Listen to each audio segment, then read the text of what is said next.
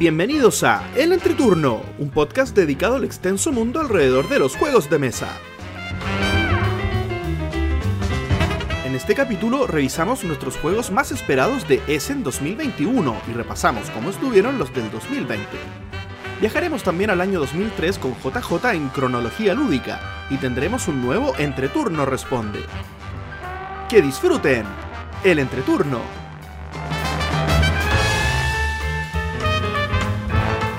Hola, ¿qué tal amigos? Mi nombre es JP Gloria. Y yo soy Axel.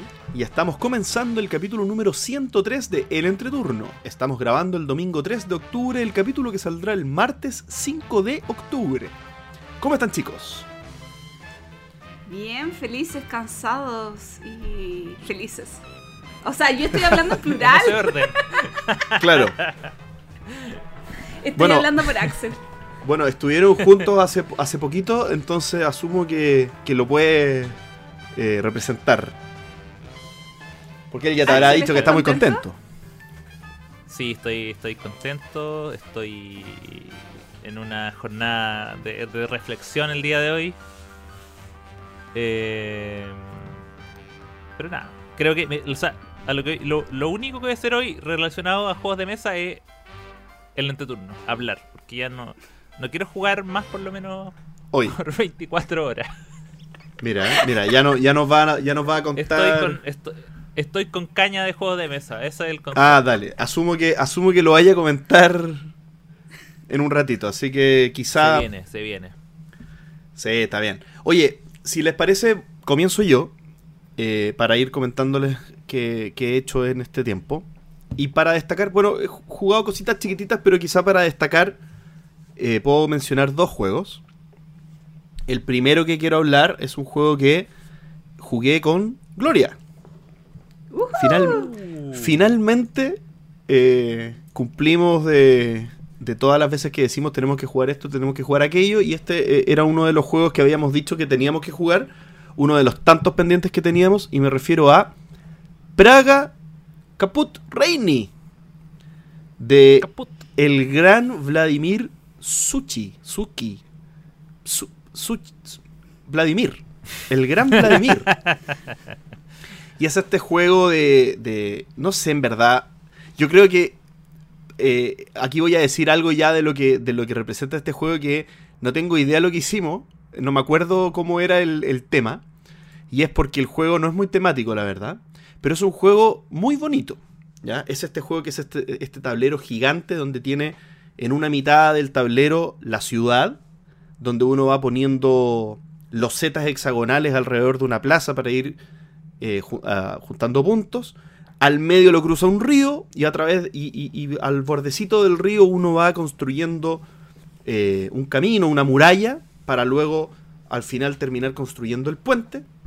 Y en la parte superior uno tiene una iglesia y un fortín, una especie de castillo, donde uno también va moviendo unos cubitos para ir avanzando en un track que al final del juego da puntos dependiendo de unas fichas que uno vaya recolectando. Y el juego tiene, eh, en bueno, para partir diciendo, eh, en, estos, en, todo lo que he nombrado hay mucho detalle, muchísimo detalle, infinito detalle. Muchos dibujitos chiquititos, como un ¿Dónde está Wally? pero versión euro. eh, donde un poco marea la cantidad de, de detalle, eh, pero a mi juicio es una de las ilustraciones que yo aprecio mucho. Me, gusta mucho, lo encuentro muy bonito. eh, es muy, muy bonito a mi, a mi gusto.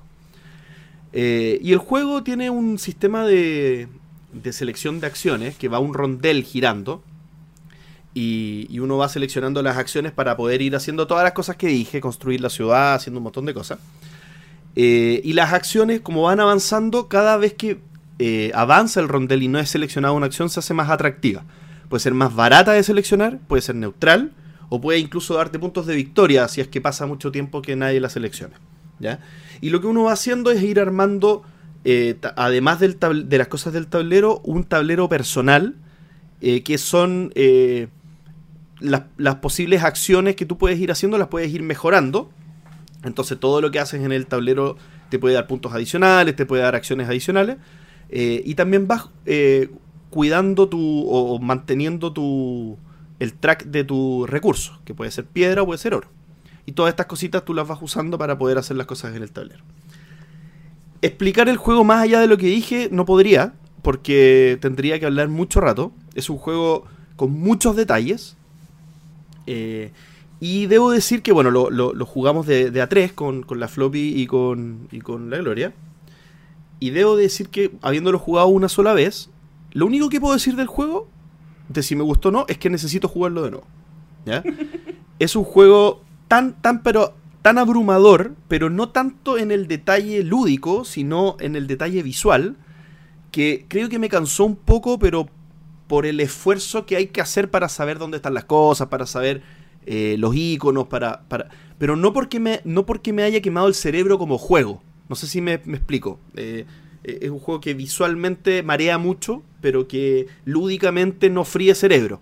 ¿Ya? Eh, pero sí las mecánicas que fuimos haciendo, es un juego 100% mecánica, cero tema. Y sí las mecánicas que fuimos haciendo a mí me entretuvieron bastante. Me, gustaría jugarlo de nuevo ya sabiendo un poco más, ya estando un poquito más acostumbrado a, a- a estéticamente dónde están todas las cosas y todo el tema. ¿Ya? No sé, Gloria, antes de pasar al siguiente juego, si quieres agregaría decir. una cosa, temáticamente sí tiene algo muy importante, los huevos. Los huevos para hacer puentes. ¿Quién no sabe que los puentes en la antigüedad se hacían con huevos? Sí. Quitando eso, eh, yo encontré el juego en reglas sencillo. No, eh, eh, en peso de reglas sencillo. Pero mientras ibas hablando yo noté unas cositas que después tú dijiste, pero que como que quiero recalcar. Iconográficamente complejo. Visualmente estresante para mí. Sí. Eh, y, u- difiere un poquito en el tema de la ilustración. Yo quizás preferiría algo un poco más al estilo viejo euro, no tan sobrecargado en colores y en formas, porque me haría más sencilla la entrada al juego. Ahora, insisto, más allá de que es un juego de muchos combos y que ahí está la gracia y la, complejidad y que estoy absolutamente de acuerdo en que más que dar otra impresión hay que jugar otra partida, encontré que las acciones en sí son sencillas de entender. Y eso le da un plus tremendo y a mí me encantan eh, los rondeles, entonces como que veo rondel y ay, rondel combo, oh, me gustó, me gustó. Eso. Sí, de acuerdo, de acuerdo. Oye, y mencionar un juego que revisité de hace tiempo que no lo jugaba, que, que es un juego que yo a mí me gusta mucho y que está, creo que un poco bajo el radar de mucha gente, que es el Virrey, creo que se llama en español, el Viceroy. Mm. ¿ya? Que es un juego de cartas eh, bastante... eh, no sé si con vero es la palabra, pero, pero es una especie de engine building en el que uno va armando una pirámide con las cartas que uno tiene eh, y va, vas poniendo la carta eh, y, y- y, eh, en una, por ejemplo, en la parte basal de la pirámide o en el segundo nivel de la pirámide o en el tercer nivel de la pirámide y dependiendo del nivel donde lo pongas se activa una habilidad que todas las cartas tienen, o sea, todas las cartas tienen una habilidad en los cuatro niveles posibles de la pirámide y el quinto sería repetir algunos de los niveles, da lo mismo esa parte, pero la, todas las cartas se pueden activar en los distintos niveles y ganarías las distintas cosas que, que puedes tener. Entonces, las cartas en realidad son... Es, como tener muchísimas cartas, porque en el fondo se multiplica mucho lo que hace cada carta. Me, parecería raro que, que la misma carta siempre la juegues en el mismo nivel, por lo tanto, eh, una carta pasa a tener múltiples eh, usos dependiendo si la robas al principio, la robas a la mitad o la robas al final del juego. ¿Ya? Eh, y es un juego que quizá tiene algunas impurezas, de mi punto de vista, habiéndolo jugado ya bastantes veces. eh, que, claro, puede ser discutible si- dependiendo de, de- si alguien cree que, que una parte más azarosa podría ayudar. Y es que hay algunas, hay un tipo de cartas que son cartas de eh, como política, no sé cómo se llama, no sé cómo explicarlo. Y la manera en que se juegan es que esas cartas, cuando uno las juega, no, no, no, no tienen costo. Todas las demás cartas sí tienen costo. Y hacen algo muy bueno. ¿Ya?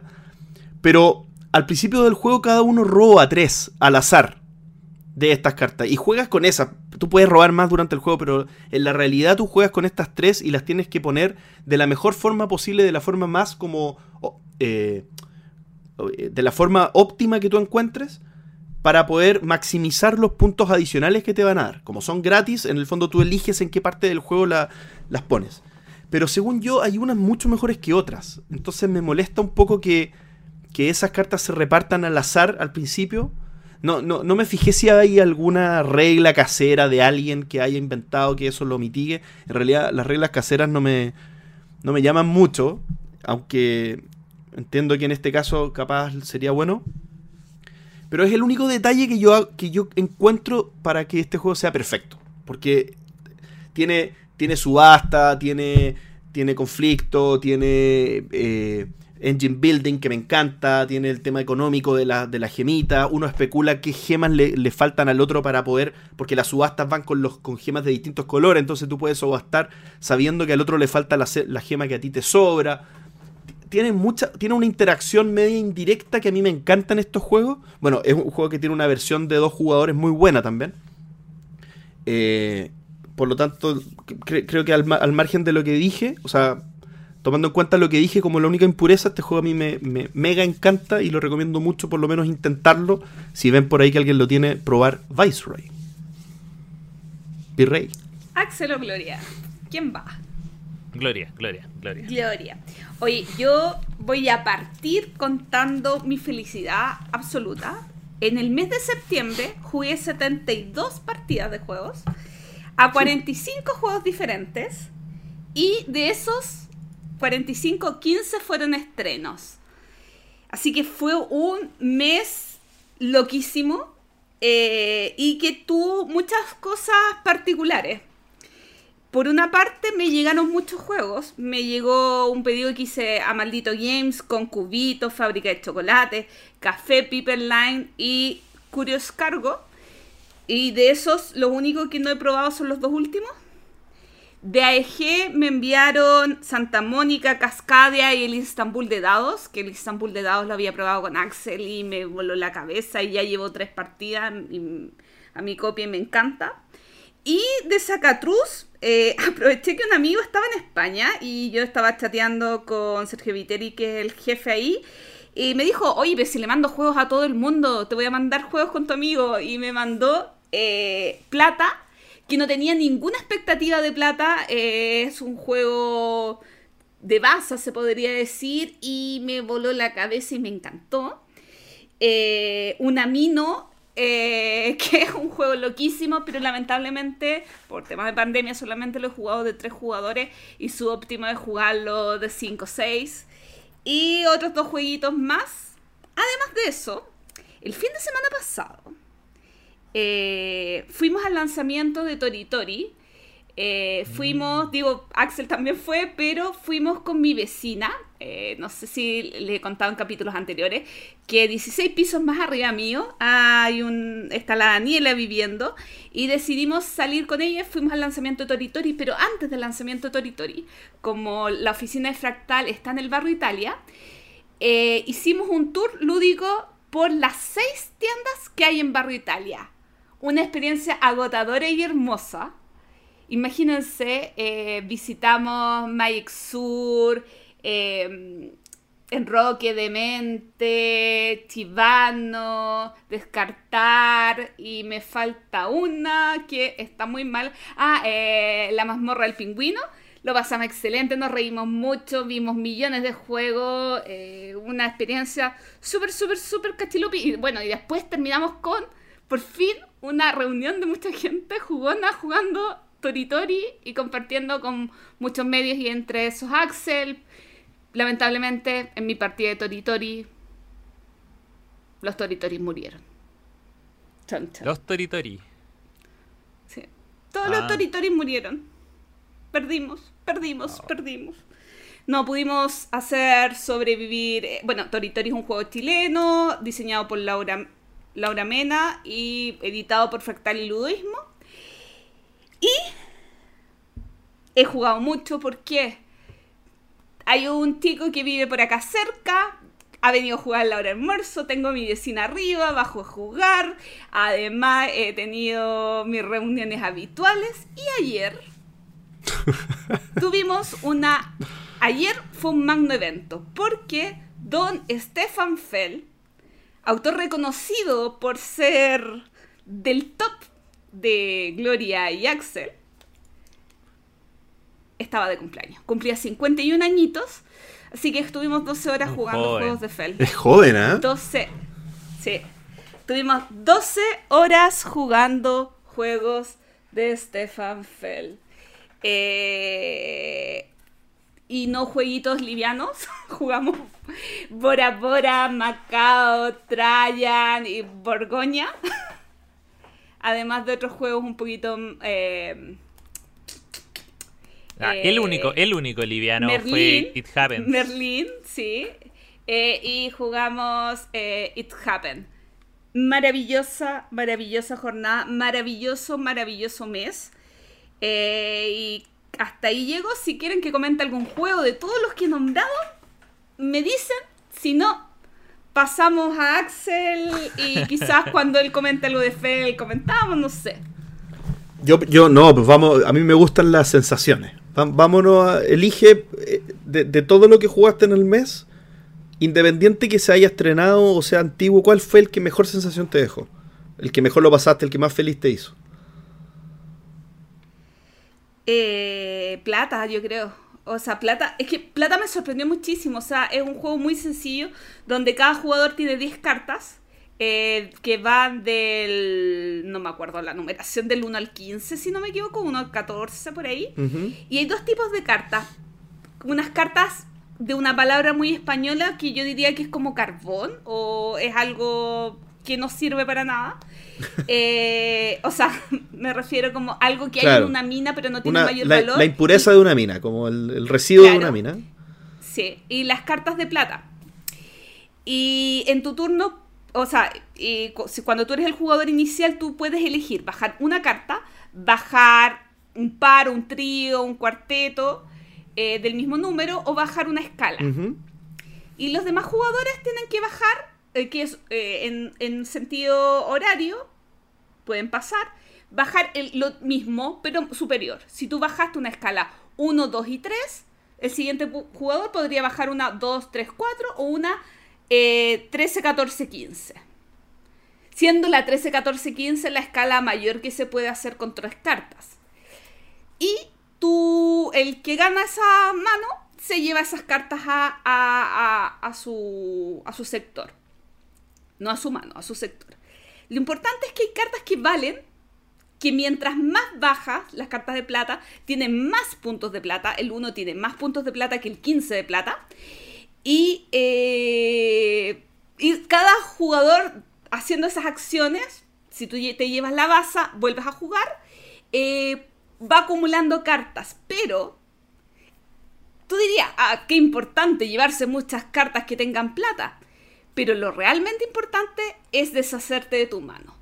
Porque si eres el último jugador que queda con cartas en mano, todo lo que acumulaste no se puntúa. pierde. Ah. Se pierde. Y el que primero se deshace de su mano, se lleva un bono de, de plata, el segundo bono de plata y depende de la cantidad de jugadores, eh, de 2 a 4. Entonces, eso le da un, un giro y juegas a X puntos de plata. Igual hay una modalidad para jugar de más personas, creo que por equipo, pero eso no lo he jugado. Todas las partidas que he jugado de tres jugadores. Entonces, siendo un juego súper sencillo y súper tradicional en muchos aspectos, tiene ese giro que es como, wow, hoy... Es que sabes que tenía cero expectativas de plata. Veía una caja oscurita, eh, caja chiquitita, no sé, no... Lo, vi una partida en vivo y fue como, no necesito jugarlo ya. Y, y subió así como tremendamente en mi orden de prioridades y, y me gustó muchísimo. Y yo creo que a ambos les va a gustar mucho porque a ambos les gustan los juegos de base, les gustan ese tipo de juegos sencillos. Yo, yo quedé alucin- alucinada con plata. Me, me lo vendiste, me lo vendiste. Vendido, vendido. Oye, yo, yo quiero hablar de, de tres cositas. Eh, la, primera, bueno, me voy a referir a, obviamente a la maratón de, de, Feld.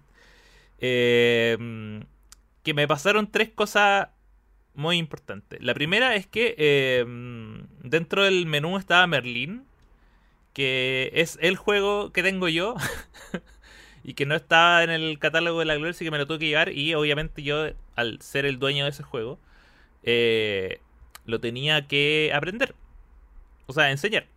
Y es un juego que yo no jugaba desde el 2019. Hace dos años que no, lo, no había podido jugarlo.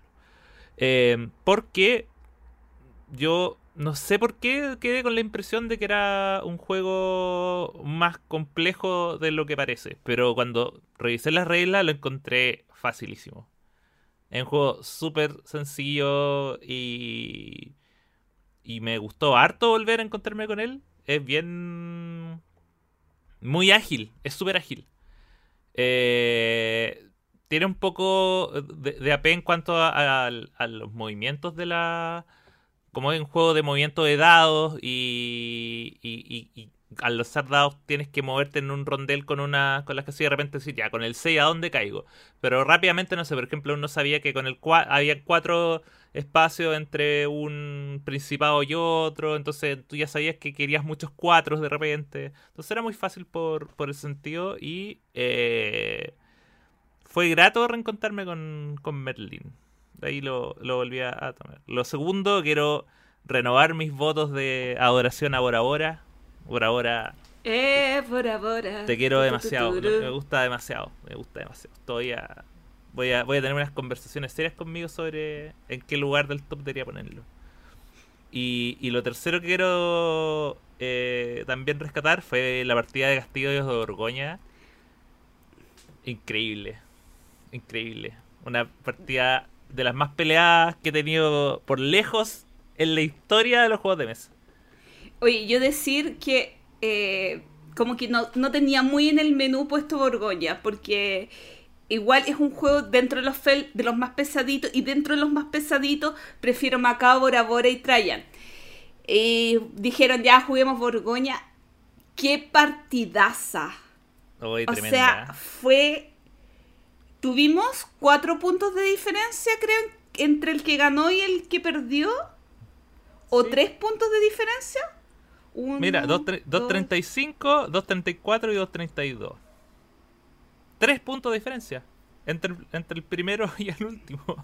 O sea, increíble, adrenalínica, estresante y rápida dentro de lo que se puede para Salió súper rápida, salió súper rápida esa partida. De, a, pesar de que, claro, eh, de hecho, solo nos demoramos porque yo creo que como no, lo habíamos jugado hace tiempo, habían reglas que se nos habían olvidado. Como, oye, ¿cuánto puntúa esto? Y era como, ah, eh, a ver el, manual. Ah, ya. Y como repasar eso, aparte probamos con una expansión que no habíamos jugado antes también, que fue súper fácil de implementar. Y yo tampoco había jugado con los tableros eh, personalizados. ah, verdad, también jugamos con tableros personalizados cada uno. O sea, no personalizados, eh, diferentes. yo siempre había jugado con los tableros básicos. Sí, no, increíble esa partida. No, yo. Nada que decir. Renuevo también mis votos con Castillo Orgoña. Eh, pero. Pero quizás, claro, quizás el tema fue haber encontrado como una un grupo que supiera jugar. Porque eso hizo que todo anduviera mejor. Ahora, las otras dos cosas de las que quiero contar son. Eh, es una, una defensa a Tabletop Simulator. Porque estos son dos juegos que yo jugué en Tabletop Simulator y que voy a estar en mi casa en formato físico. Para que no digan que es la, la cuna de la piratería. No, cuando un juego tú lo pruebas, un juego sobre todo nuevo, llegas y lo puedes probar en Tabletop Simulator, sobre todo ahora que no hay eventos para probar juegos, y te gusta tanto que tú dices, lo quiero, y vas y lo compras. Em, voy a partir con el primero que me ocurrió eso, que fue Cascadia, que es uno de los juegos que también le, le llegó a la gloria. De hecho, a la gloria le llegó antes que a mí, un detalle del cual estaba bastante molesto. Porque dije, oye, yo, lo jugué y lo compré. Y a la gloria le llega antes. ¿Cómo, cómo es esto? ¿Cómo funciona el mundo? Em, Y bueno, Cascade es un juego súper sencillo. Yo diría que es como de la misma escuela de. de. eh, Calico. Que es con. eh, los Z hexagonales, donde tienes que armar un mapa y formar patrones. Eso es básicamente el, el juego. Y eh, la gracia del juego es que en- hay cinco animales distintos, creo, si mal no recuerdo, que están formados con una fichita. Y cada partida los animales van a puntuar de formas distintas. Eh, igual siempre hay ciertas formas. Por ejemplo, los salmones siempre van a formar, siempre van a puntuar como por, la- no sé, la línea más larga o si tienen animales adyacentes a una línea. Eh, por lo general, tú siempre vas a tratar de hacer lo mismo con los animales, pero la forma en la que puntúan es distinta. Por ejemplo, los osos siempre puntúan como en grupos, en pareja, eh, o tríos, en grupos más pequeños. Eh, las águilas tienen que estar alejadas unas de otras, entonces de repente es como la que está más alejada de otra, o la cantidad de animales que hay entre una águila y otra. Eso se define con cartas. eh, con cartas que están al, al final. Y, y la partida, o sea, el turno es súper sencillo. Es un sistema, un sistema de draft. Donde en el tablero hay cuatro. Cuatro losetas y abajo cuatro fichas de animales. Y tú te tienes que llevar el par correspondiente. Hay algunas hay unas fichas que tú puedes obtener que te permiten gastarlas. Para que tú puedas sacar una loseta X y un animal Y. Que no estén pareados, pero más allá de eso, tú eliges un par y colocas la loseta y tienes que colocar en el animal en algún hábitat que en algún lugar no te pueda ser colocado, que es como lo que está. Em, más allá de eso, aparte tienes que ir formando este mapa con tratando de hacer eh, como espacios de terreno eh, similares. O sea, hay distintos tipos de terreno, por lo tanto tienes que hacer calzar los tipos de terreno para que al final del juego tu terreno más grande también puntúa y hay cosas de mayoría y bla, bla, bla. Es un juego que yo diría que es menos estresante que Calico y... Y, y tocan, yo creo que tocan te- teclas muy similares, porque ambos son de construcción de patrones y, y de puntuaciones variables, y en cada uno hay eh, eh, tienen como harta rejugabilidad. Em, solo que tienen personalidad muy distinta. Calico es más chillón, es mucho más colorido, y esto es más, eh, más de naturaleza. Eh, la caja de Cascaya es, es muy bella y, y a mí me gustó demasiado lo rápido que es y se compró, me llegó hace poco a la casa y quiero probarlo en físico. Yo llevo cuatro partidas, me llegó en septiembre. y es súper ágil de, de jugar, súper, súper ágil. Eh, he tenido muchas partidas a dos jugadores y es entretenido.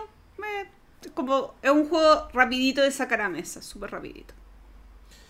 Y el otro juego que ocurrió lo mismo y que eh, tengo la impresión de que esta no va a ser la última vez de que se va a hablar de este juego en el podcast es Dune Imperium. Ah. Dune Imperium es, es, es mi vida en estos momentos. Es, Oh, eh, no me digáis eso. No, es, es increíble, es increíble, es increíble. Eh, quizás la versión física es menos atractiva que la digital. A ver, eh, como es un juego, como básicamente es un deck builder, la, es un deck builder con un tablero. Eh, y me evocó mucho también al, a Arnak, que también tiene esa misma como que justo este año salieron estos dos juegos que son deck builders con posicionamiento de trabajadores. Pero Dune Imperium lo hace mucho mejor, es mucho más ágil, eh, es, es mucho más sencillo y, y creo que el, el, efecto que tienen las cartas de armar el mazo es mucho más relevante en Dune Imperium que lo que puede llegar a ser eh, Arnak, porque Arnak es un juego de, de- de ronda que tiene rondas, entonces eh, no es mucho lo que termina rotando tu mazo. Acá igual el juego puede alargarse un poco más. Em, pero, pero básicamente tú armas tu mazo pensando en dos cosas. Eh, la posibilidad, o sea, cada carta se puede usar para dos cosas. Tú la puedes usar en tu turno activo, que es para indicarle a dónde ir a tu agente, a tu personaje. O sea, la carta viene con icono y tú al jugar una carta con un icono dice, este personaje puede ir a tales casillas. Entonces hay unas casillas que son para recursos, hay otras para ga- ganar tropas, hay otras para eh, mejorar tu... para hacer upgrades, por ejemplo, no sé, tener descuento al momento de comprar, tener un, trabajador extra. O en las casillas de eh, influencia, que es una de las maneras principales para ganar puntos. Y la mitad de abajo es cuando tú terminas tu turno, que es decir, cuando, te- cuando o sea, terminas tu turno con los agentes, que es cuando ya se te acaban los agentes, o en un momento decís, sabes que no quiero seguir jugando con los personajes, tú revelas tu mano y cuentas lo que sale abajo. Y eso por lo general es tanto dinero para poder comprar más cartas, como también eh, agregar daño en la tercera fase, que es la fase de combate, que sé que suena terrible, pero en realidad es, básicamente en control de área. O sea, el que mandó más cubitos gana.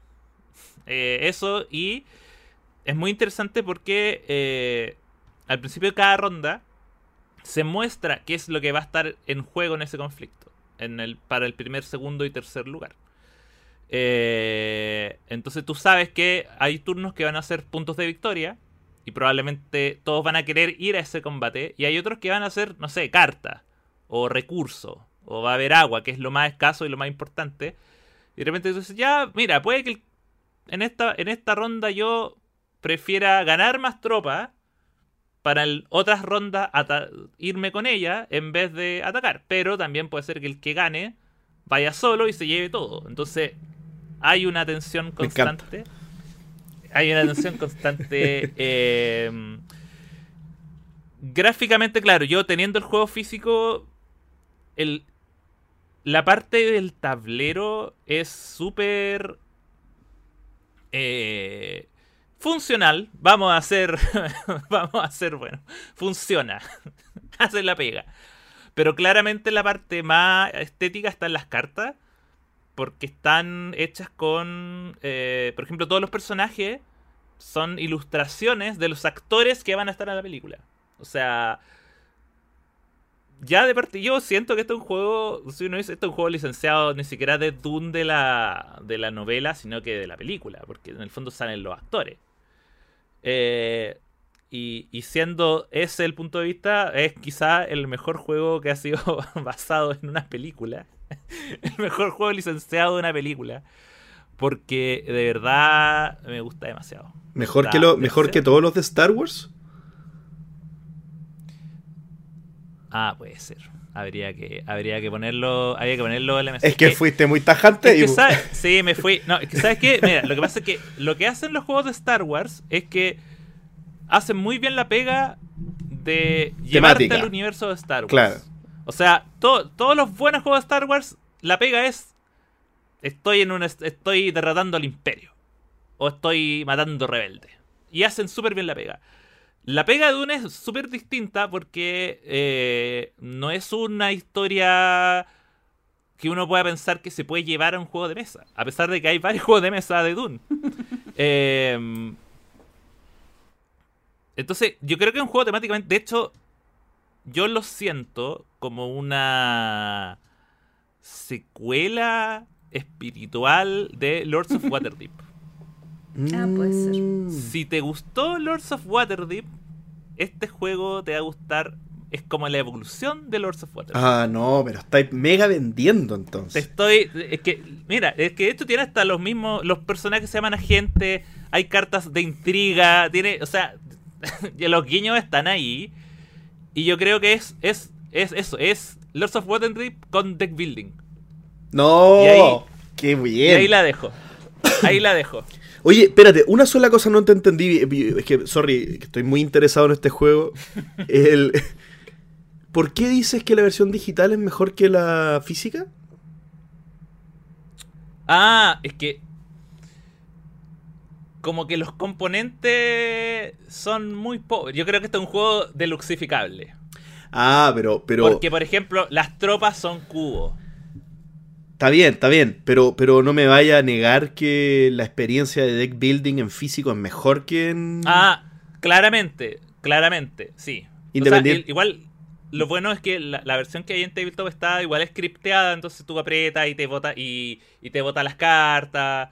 Tiene eso, pero pero yo siento que, por ejemplo, la versión digital se ve mejor que la, que la real, porque en el fondo cuando uno abre y ve que son cubos de madera y se, pucha, ojalá fueran soldaditos. Tropitas, po. Ojalá fueran soldaditos chiquititos. Yo creo que es un juego que es muy deluxificable. Se puede jugar con los eh, astronautas del, del. ¿Cómo se llama? El. Del, de misión. De, de, hoy, de misión Planeta Rojo. Ese, ese, eso. Oye, buena idea. buena idea eso. Y claro, porque el, no sé, las especies son unos, unos. Las especies son unos, unos hexágonos rojos. El agua, el agua son gotitas de agua, esos me gustan. Mm. Y las monedas son monedas de cartón. También, también podéis reemplazar, Es un juego que, que sí, está, está hecho con el mínimo, eh, como te digo, en la, en la materialidad, en la parte del tablero. La parte de las cartas está súper bien hecha porque, como te digo, las, las ilustraciones son muy buenas. Como están basadas, como eh, son fotos de los, de los actores, pero pintadas encima. Entonces, se ven bien. Y. E, iconográficamente es muy sencillo. Es muy sencillo. Y. Y es, es, loco, es loco. Así que. Yo tengo la sensación de que no va a ser la última vez que vamos a hablar de, un Imperium en este podcast. Me parece.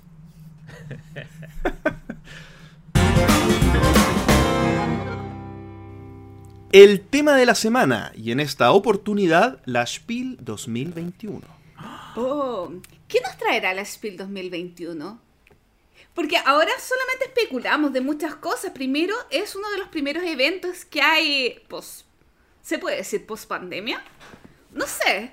No, estamos en en la fase eh, no sé cuánto, en el en la reorganización de la, de la normalidad, se podría decir. Eh, o sea, tenemos, por ejemplo, ya casos como la GenCon, que ya se hizo de manera presencial. Entonces, digamos, están volviendo a la normalidad y, por lo que tengo entendido, claro, el Spiel también lo va a hacer, obviamente, con sus distintas medidas de seguridad. Eh, pero claro, no, va a ser un, directamente volver a tal como eran las Spills donde fue la gloria. Pero hay un pasito más hacia adelante. O sea que los días de gloria no volverán. Los días de gloria siempre volverán. Oye, igual una cosa eh, curiosa, por ejemplo, es que cuando hagamos nuestro repaso del top 5 de, los juegos más esperados, eh, la lista de este año es muy, muy, muy corta en relación con otros años. Porque también, por ejemplo, van muchísimas menos editoriales al Spiel. Eh, mm, sí, es verdad. Me costó encontrar cosas. Sí. Pero eh, las que encontré están buenas. Oye, ¿y han jugado algo o tienen al, han jugado algo de lo que se va a presentar? Yo no encontré nada. Eh, yo no, sé. Axel, ¿sí has jugado cosas? Sí, que, sí encontré. Es que yo sí, probablemente he jugado varias cosas de las que se van a lanzar, pero como mi objetivo en la lista era como buscar lo que no había jugado, como que me la iba soltando. Entonces, Gloria, quizás tú sí sabes las cosas que yo he jugado. Tú sabes más que, más que yo de tu vida. si he jugado cosas del Spiel. Mira, por ejemplo, el Caster Party, juego que ya está en tiendas acá en Chile, es un lanzamiento del Spiel. De, ah. hecho, si por ejemplo eh, nos ponemos a ver qué es lo que va a lanzar de Beer, Luna Capital, yo ya lo jugué, em, em, llega a tiendas este mes, eh, muy en conjunto con que se ha lanzado internacionalmente el Spiel. Eh, Escape también va a estar el Spiel, aunque no es como de los es algo raro, ahí yo no, entiendo mucho, como que no es de los juegos oficiales que Devir lanza el Spiel. Y también eh, tenemos Red Cathedral, pero no la versión de Devir, sino la versión de Cosmos. de Cosmos, ah. Roden Cathedral. De Roden, sí, ayer vi un posteo de, de como de un sitio alemán jugando Red Cathedral, de, de Roden Cathedral. Bueno, entonces sí jugué uno. Bien, Oye, ¿y el otro? No, y de hecho, de hecho hay uno que está en mi top. eh, que no lo he jugado, pero que estoy hypeado hace mucho tiempo de él. Así que ahí lo van a ver. Oye, y lo otro es que ah, conversábamos del Cascadia. Hablamos de Cascadia y ese, ah, claro, también va a ser lanzado ahora. Sí. Y sí lo he jugado. Y lo he jugado, pero no he jugado la versión física, así que eh, todavía no Mitad de punto. Tengo, tengo, tengo hasta, hasta que sea la fecha de Spiel para jugarlo antes y decir, lo jugué. le gané. Le gané. a Alemania. Sí. Bueno, eh, este año no sé si vamos a tener algún enviado especial al Spiel. Yo no me he enterado de nada. No sé si alguien se ha enterado de algo. Hay rumores, hay rumores que un corresponsal entre turniano está ahí rondando la- las afueras, golpeando la puerta del Spiel. Pero la verdad no me lo ha vuelto a confirmar, así que tengo que revisar las nuevas fuentes. Así que partamos, ¿les parece? Partamos. Vamos. Por Contemos supuesto que un sí. poquito cómo va a ser esta estructura. La primera parte es conversar de todo lo que fue el Spiel 2020. No, no, no de todo lo que fue el Spiel 2020. Todo. Pero Wow. el año pasado, en el Spiel Digital, eh, cada uno hizo su top 5 de los juegos que más esperaba. Y habrá... Y es, es- eso que esperaron, ¿habrá sido bueno o no? Lo habremos jugado, lo tendremos, Lo no lo tendremos. Y partimos con Axel. Axel, tu 5. Opa, a ver. De hecho, Gloria, esta- esto es muy interesante porque yo no me acuerdo. Yo acá llego con completa sorpresa. Mi número 5 fue Cloud City, juego que jugué con Gloria. Eh, juego que me gustó la idea, pero no la ejecución, Oh. debo decirlo. Y y- y por eso no está en mi lista de juegos. Creo que, claro, la- la- la- esta idea de, de las, de las torres que podías tú. eh, de armar puentes entre torres. Me parece un juego muy bueno en cuanto a abstracto, pero le faltaron unas pinzas para poder maniobrar. eh, se vuelve muy complicado maniobrar los puentes, finalmente. Y yo creo que eso le, le juega un poco en contra al, a un juego que debería ser eh, mucho más sencillo en cuanto a su juego. O sea, es un juego muy sencillo, entretenido, pero por el tema del, de la comodidad de jugarlo, yo dije paso. Pero eh, Phil Walker Harding está experimentando harto con juegos eh, con distintos niveles. Le gusta, está, lo está haciendo como su, su Su marca de fábrica. Así que, nada, este tuvo un buen, un buen lejos, pero no está en mi biblioteca. Siguiente juego, top 4 de Siguiente. Axel. ¿Cuál, fue el- ¿Cuál habrá sido? No me, no me pidan que me acuerde del año no sé cuánto. Mariposas, acá cambió todo. Mariposas sí está en mi colección. Eh, y me gusta mucho Mariposa. Me gusta mucho Mariposa. Lo he dicho más de alguna vez. Me gusta más que Wingspan. A pesar de que no tenga quizás el, el atractivo visual. Pero, pero es un juego súper bueno. Eh, yo se lo recomiendo a toda la gente. Es un juego livianito, entretenido. Incluso hasta la temática te enseña a, a explicarlo. Eh, lo único que sí, hay gente con la que he jugado que le da pena que cuando se pasa de generación, la hay, hay cuando hay cambio de generación, hay maripositas que se mueren. Oh. Pero siguen sus hijas, sus hijos e hijas. Es Así un que juego no, mariposa, dos deditos, dos, dos deditos para arriba y en mi colección. perfecto. Top 3 de Axel. Ay, ya vamos a llegar. Top 3 de Axel sería Divi Dice. Divi Dice. Divi Dice. A Este juego eh, no he podido jugarlo porque no sé si ha llegado. Eh, creo que está. No lo he comprado porque no he podido, pero he tenido buena experiencia jugándolo en digital. Es un juego que me gusta. eh, un roll and ride bien.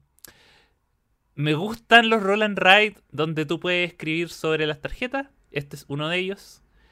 Y como te digo, solo, solo he tenido la oportunidad de jugarlo en, en, en digital. Y para serte franco, gracias que me acordaste porque no le había perdido la pista. O sea, se me había olvidado que lo estaba esperando. Probablemente ahora pueda comprarlo porque ya debe estar disponible. Eh, así que lo sigo queriendo, pero no lo tengo. Por omisión. El 2 de Axel es. ¡Ay! Mira. El número- Uy, espérate, ahí está. Hoy no. Spoiler, espérate. es que- Pero, pero spoiler visual Tengo- nomás. sí, spoiler tengo- visual La nomás. gente No pasa nada. Sí. Ahí Ah, el. Este es eh, Clever Hog Dre, que es la tercera edición de Guns Jones Clever, que también se llama Clever Cube. Y. Lo he jugado solo en la app. La app móvil. Y. Sí. Lo tendría para coleccionarlo. pero. Pero no me mató tanto, debo decirlo. Eh, quizás la Se ve idea ba- Se ve bastante similar ¿eh? al Gunshot Clever. es muy similar. eh, creo que la gracia que, que tenía era eh, que introducía una mecánica que le daba utilización a los dados que, que tú eh, eliminabas. Entonces habían, habían ciertas casillas que tú tenías que llenar con dados que estaban ya eh, en el plato. Por lo tanto, eso hacía cambiar un poco como la estrategia que uno siempre tendía a llevarse los dados menores para no. para, eh, para evitar eliminar poción. Había, ahora hay una, un espacio en el cual tú podías llenar, tenías que llenar con cosas que tú habías eliminado en ese momento. O sea, por ejemplo, si yo me tomaba un dado de valor 5 y eliminaba tres dados, esos tres dados yo los podía usar para eh, llenar cierto espacio. Esa mecánica me gustó harto. eh, y quizás, claro, en el formato de papel me gustaría más, pero en el digital quizás se pierde un poco. Se vuelve muy mecánico. Al final, y jugarlo solo también es fome. Creo que eh, lo necesito jugar en papel. Y el número, el número uno, cabro, el ojito. Este es el ojito award. Castillos de Tuscany.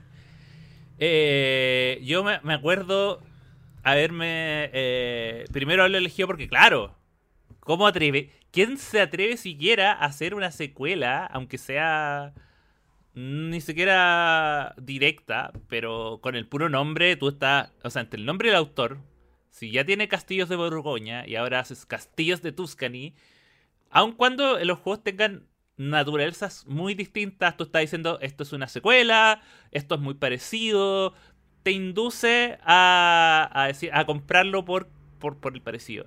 Y son juegos que si bien es cierto uno puede decir, ya, tienen hexágono y tienes que armar una ciudad, son de naturalezas completamente distintas. Yo nunca me esperé el resultado de este juego.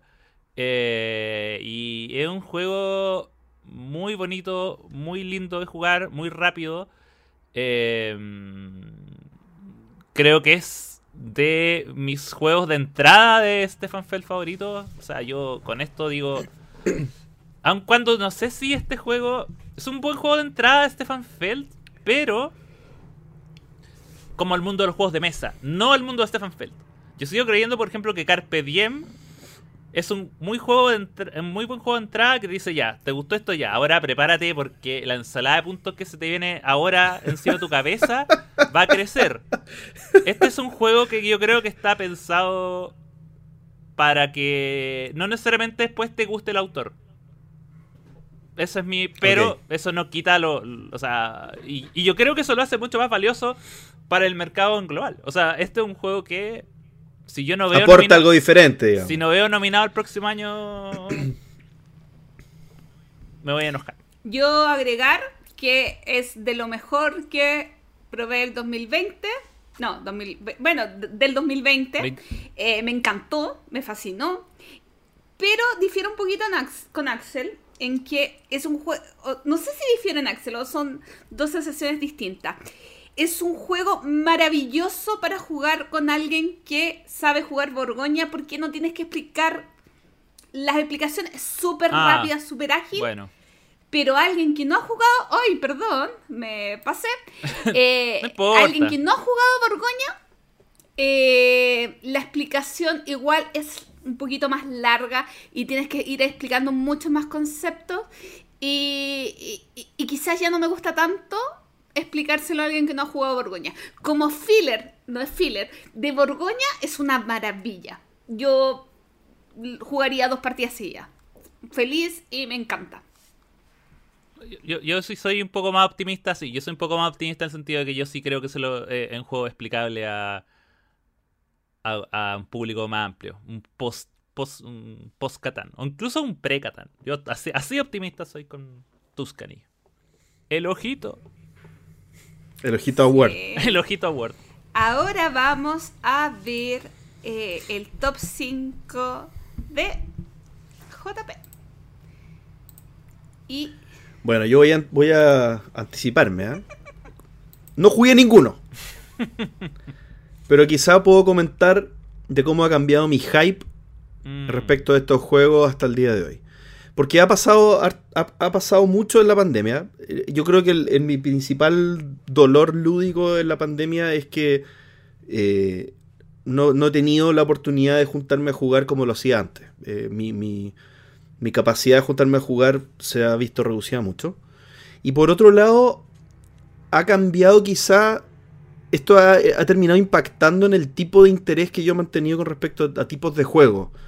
O sea, quizá ahora estoy mucho menos hypeado con juegos más masivos.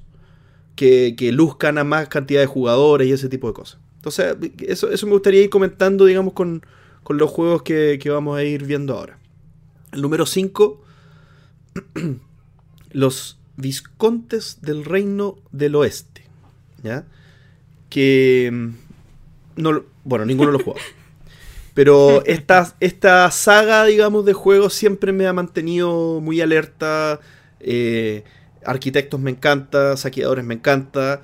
Y, y este juego lo, lo sigo queriendo jugar, yo creo que con la misma fuerza que, que quería el 2020. Eh, me parece que es un juego que no ha pegado tanto como el resto. No, no, no, no escucho mucha gente comentar Visconte, Viscon- ¿Viscontes o Viscondes? Bueno, Viscondes. Viscondes, eh, tanto como se sigue hablando de saqueadores, incluso arquitectos se sigue comentando también mucho, paladines mu- mucho más también, pero Viscontes no lo he escuchado mucho, pero eh, es muy bonito, es muy bonito, este, este tablero como octogonal, modular, con el castillito al centro, eh, es muy yo creo que bonito. igual efecto pandemia. Yo creo que solamente han destacado los juegos muy, muy, muy destacables y varios han pasado un poquito más al olvido por porque igual cuesta más jugar juegos complejos en pandemia. A menos que vivas con gente que puede jugar juegos complejos. Exactamente. Después, eh, esta nueva versión de Eclipse, con un revamp de una mejora sustancial de los componentes y muy poquito cambio en las reglas en realidad. Eh, Eclipse es un juego que me había gustado bastante, yo lo había jugado con, con mi padre y con, no me acuerdo quién más, creo que con Juan Ignacio, un amigo de Viña. Eh, y es un, claro, esta ópera espacial tipo Toilet Imperium, pero en la versión euro, eh, con manejo de, con un manejo de economía mucho más estilo eh, euro, digamos, con, con la plata que entra, la plata que sale, administración de recursos mucho más fuerte y menos foco en el despliegue más como territorial y en el espacio. Eh, pero, pero sí, la verdad es un juego que a mí me había gustado bastante y un- una mejora de componentes que, que me gustaría todavía ver. Este juego, Ascension Tactics. aquí está apareciendo Ascension Tactics, exactamente. Creo que si yo lo hubiera visto para, para el 2021 lo habría pasado así, pero ahora tengo pero cero ganas de probar este juego, pero cero, cero. Y, creo que principalmente porque no encontraría con quién. Creo que este juego, tal vez si alguien viene y me lo propone jugar, podría, pero es- este es un tipo de juego que hoy creo que tendría cero eh, impacto en mi, en mi ludoteca si me lo comprara. Cero. Yo no- realmente no sé si salió. porque había muy pocas imágenes en BGG. Capaz que hayan retrasado. Puede, Puede ser, que hayan retrasado la salida. Puede ser. Y este juego que está apareciendo ahora, el Small World. Small World of Warcraft. eh, lo quiero, lo quiero. He estado a punto de comprármelo. Pasa que lo mismo. eh, me- estoy privilegiando la compra de juegos que se pueden jugar de a dos. O que sé que voy a jugar con ustedes. o que- porque todos mis grupos de juegos murieron. Oh. Entonces. es que así. no, es así. comentario no Qué se puede hacer con la pandemia. Claro, eh, todos mis grupos de juegos se disolvieron. Se disolvieron. Mejor, mejor. Mejor, menos, menos, sí. Pero Small, bueno, este es el Small World, versión eh, World of Warcraft, que es precioso, es súper lindo. Y, y la verdad, solo por, por mi hype de World of Warcraft lo tendría. Yo eh, acá sí puedo agregar que yo sí lo jugué y es bien interesante. Eh, sí me lo- logra, sin hacer muchos cambios, de hecho el juego es prácticamente lo mismo, eh, salvo el tema de que, claro, el mapa está disgregado en estas islas que pueden manipularse para hacerlo más abierto, más cerrado, dependiendo del número de jugadores, lo cual me parece muy bien porque en el fondo crea como un, un- ambiente mucho más modular. Eh, y el, el uso de las diferentes razas y enemigos está súper bien implementado. Eh, es de las versiones que. De, de, de World of Warcraft que más. Va, perdón, de Small World, que más me ha gustado. Eh, aunque yo no, no, no, se lo recomendaría, no se lo recomendaría a alguien que quizás ya tiene Small World. No es como que lo reemplaza. Eh, es un lindo skin que funciona muy bien, pero, pero tampoco aporta cambios demasiado eh, grandes en la fórmula como para decir, ya, voy a comprarlo porque necesito tenerlo aparte. Eh, es prácticamente el mismo juego. Pero, pero la eh, el tema ayuda. Y el número uno de JP era. Tawan Tinsuyu. ¡Chan! Tawantinsuyu, de, de David Turchi, que que es un diseñador que yo valoro mucho. Y, y sí, este juego todavía tengo muchas ganas de probarlo. No le ha ido Eh, muy bien en crítica. Sí, pero no me importa. Eh, eh, ¿Sabes, ¿Qué- qué ¿sabes son lo que pasa? críticos? ¿Sabes lo que pasa? Por lo general, estos eh, David Turchi tiene opiniones súper encontradas. O, eh, no, no encontradas de la misma persona. O sea, tiene gente que lo ama y gente que lo odia.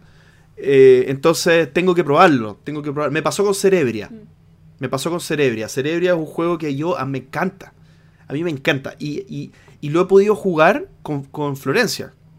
Que, que Florencia es bien neófita. O sea, conoce bien poco de los juegos de mesa. Pero, ¿sabes que le hizo mucho clic? Y lo pudimos jugar súper fluidamente. Pero pasa que los comentarios que yo he escuchado de Cerebria es que tiene una complejidad abrumadora, que no se puede ni siquiera jugar, que es demasiado detalle. A mí no me parece. Yo, yo, yo creo que, que, que David Turchi se, se diseña de una manera que todo hace sentido. Independiente que tenga mucho, mucho tema, mucho peso el juego. eh, pero, pero las cosas van fluyendo. Y, por eso me gustaría seguir probando Tawantin suyo. Y ahora el top de la Spiel 2020 de Gloria. Y partimos con Cloud 8. Este juego de Alexander Pfister que todavía no sale en español. Y que ah, igual ha tenido como críticas encontradas, diversas. Parece ser medio livianito. Y la verdad, yo estoy como un poco anti. Spoiler, como un poquito anti Pfister. Anti O sea, como que, no sé, no sé si mi relación con Fister... De hecho, había eh, el año anterior había sido Maracaibo el 1 y ahora había bajado a 5, entonces, y ahora desapareció, spoiler. Eh, entonces, eh, si bien Cloud Edge me lo voy a comprar cuando llegue en español, ya no tengo muchas expectativas en él. Siguiente juego que comparto con mi amigo Axel Cloud City. Cloud City sí me lo compré. Jugué muchas veces, de hecho me lo compré el, mes pasado. Eh, lo encuentro muy entretenido. Sí tiene todos esos problemas de manualidades que necesitas motricidad fina para jugarlo, pero un juego súper sencillo. A mí lo, todo lo que haga Phil Walking Harris me encanta. No, no todo, pero hay, la mayoría de los juegos Todo, todo, me todo. gustan mucho. hace unos omelets excelentes. Me gustan mucho y, y creo que ya hemos hablado harto de Glow City en el podcast, además de lo que dijo Axel. Eh, él es un autor seguro que vas a tener un juego bien bueno, bien familiar. A mí me gustó mucho Glow City. Siguiente jueguito. Siguiente jueguito y mi siguiente juego lo hice trampa el año pasado. Porque el año pasado dije, este puesto, el top 3, es para Kramer y Kisling. Y Kramer y Kisling sacan tres juegos. París, que fue el que realmente hablé de él. Renature y Jubaco. París me gustó, sí, lo tengo, sí. Renature lo compré, me gustó más o menos. Pero Jubaco, lo probé con Axel y me explotó la cabeza, me encantó. Obviamente lo tengo, estos tres los tengo. Eh, pero si tuviera que rescatar, porque dije, eh, el top 3, este, este espacio es para Kramer y Kisling. Definitivamente es para Jubaco. Jubaco, y aunque la crítica en general diga que Jubaco era el juego más débil de esos tres, para mí es el mejor eh, reglas hiper, hiper sencillas, partidas cortísimas, con tremendo pique, que quieres jugar una siguiente partida, eh, con dos modos de tablero, mm, un tablero más ajustado, uno un poco más amplio, terrible abstracto y con temática nula. ¿A quién le importa? Una maravilla. Ah, Yo, sin haber jugado Renature, con, con- concuerdo. sí. Renature te, Renature, Sí. Renature. te puede gustar. Es que tiene mucha mayoría para mí. Eh, para, para mi gusto de, de tipo de juego. Eh, es mucho más confrontacional de lo que a mí me gusta. En el 2 Mm. tuve muy buen ojo, parece. A ver. Porque el ojito Award. Aquí, ojito Sí, Award. Porque puse micro macro. Em, me gustó mucho micro macro, pero estoy muy de acuerdo con opiniones que ha dado Axel. No sé si las dio acá en el podcast o las dio en privado. Eh, La has dado. en mucho muchas tiempo. partes por eso. eh, que es complicado jugar micro macro con más gente. ¿Por qué? Porque los casos son sencillos. Y está la complicación de que eh, el desarrollo del crimen es en un sector del tablero. Entonces es complicado tener tantas cabezas en ese sector del tablero. Ahora, Cabezas y manos tocando y obstruyendo la visión. Sí, y, Sí. y hay que manejar muy cuidadosamente el tema del trabajo en equipo porque en una, una partida, yo solamente he jugado las siete primeras, las otras pueden ser más complejas, eh, o, o he jugado más, no importa, pero no he jugado todo. Eh, los casos los puedes resolver en cinco minutos en realidad. Hay casos súper rápidos de a más jugadores. Entonces, hay que tener cierta delicadeza a la hora de tratar de que la experiencia micro macro sea buena para toda la mesa. Con la Pauli, con una amiga, jugamos micro macro de una manera eh, que creo que es muy buena para gente competitiva como nosotras. Que cada una lo resolvía de manera, eh, de manera eh, paralela. Entonces, hoy estoy lista, estoy lista, compartíamos la información. Sí, ah, sí, porque esto, y nos reíamos al respecto. Pero si ambas hablamos mientras jugábamos, la partida que nos duró 10 minutos nos hubiera durado 5 y quizás una de las dos hubiera visto todo mientras la otra estaba partiendo. Entonces, perdería la gracia ahí. Ansiosa por la nueva expansión, o sea, el- no es expansión, eh, otra caja que vi- ya llegó, salió a España y debería estar pronto llegando a Chile. Y después de... ¿Mm? Eh, Oye, yo- yo oye, solo- tengo. Dale. da- dale nomás.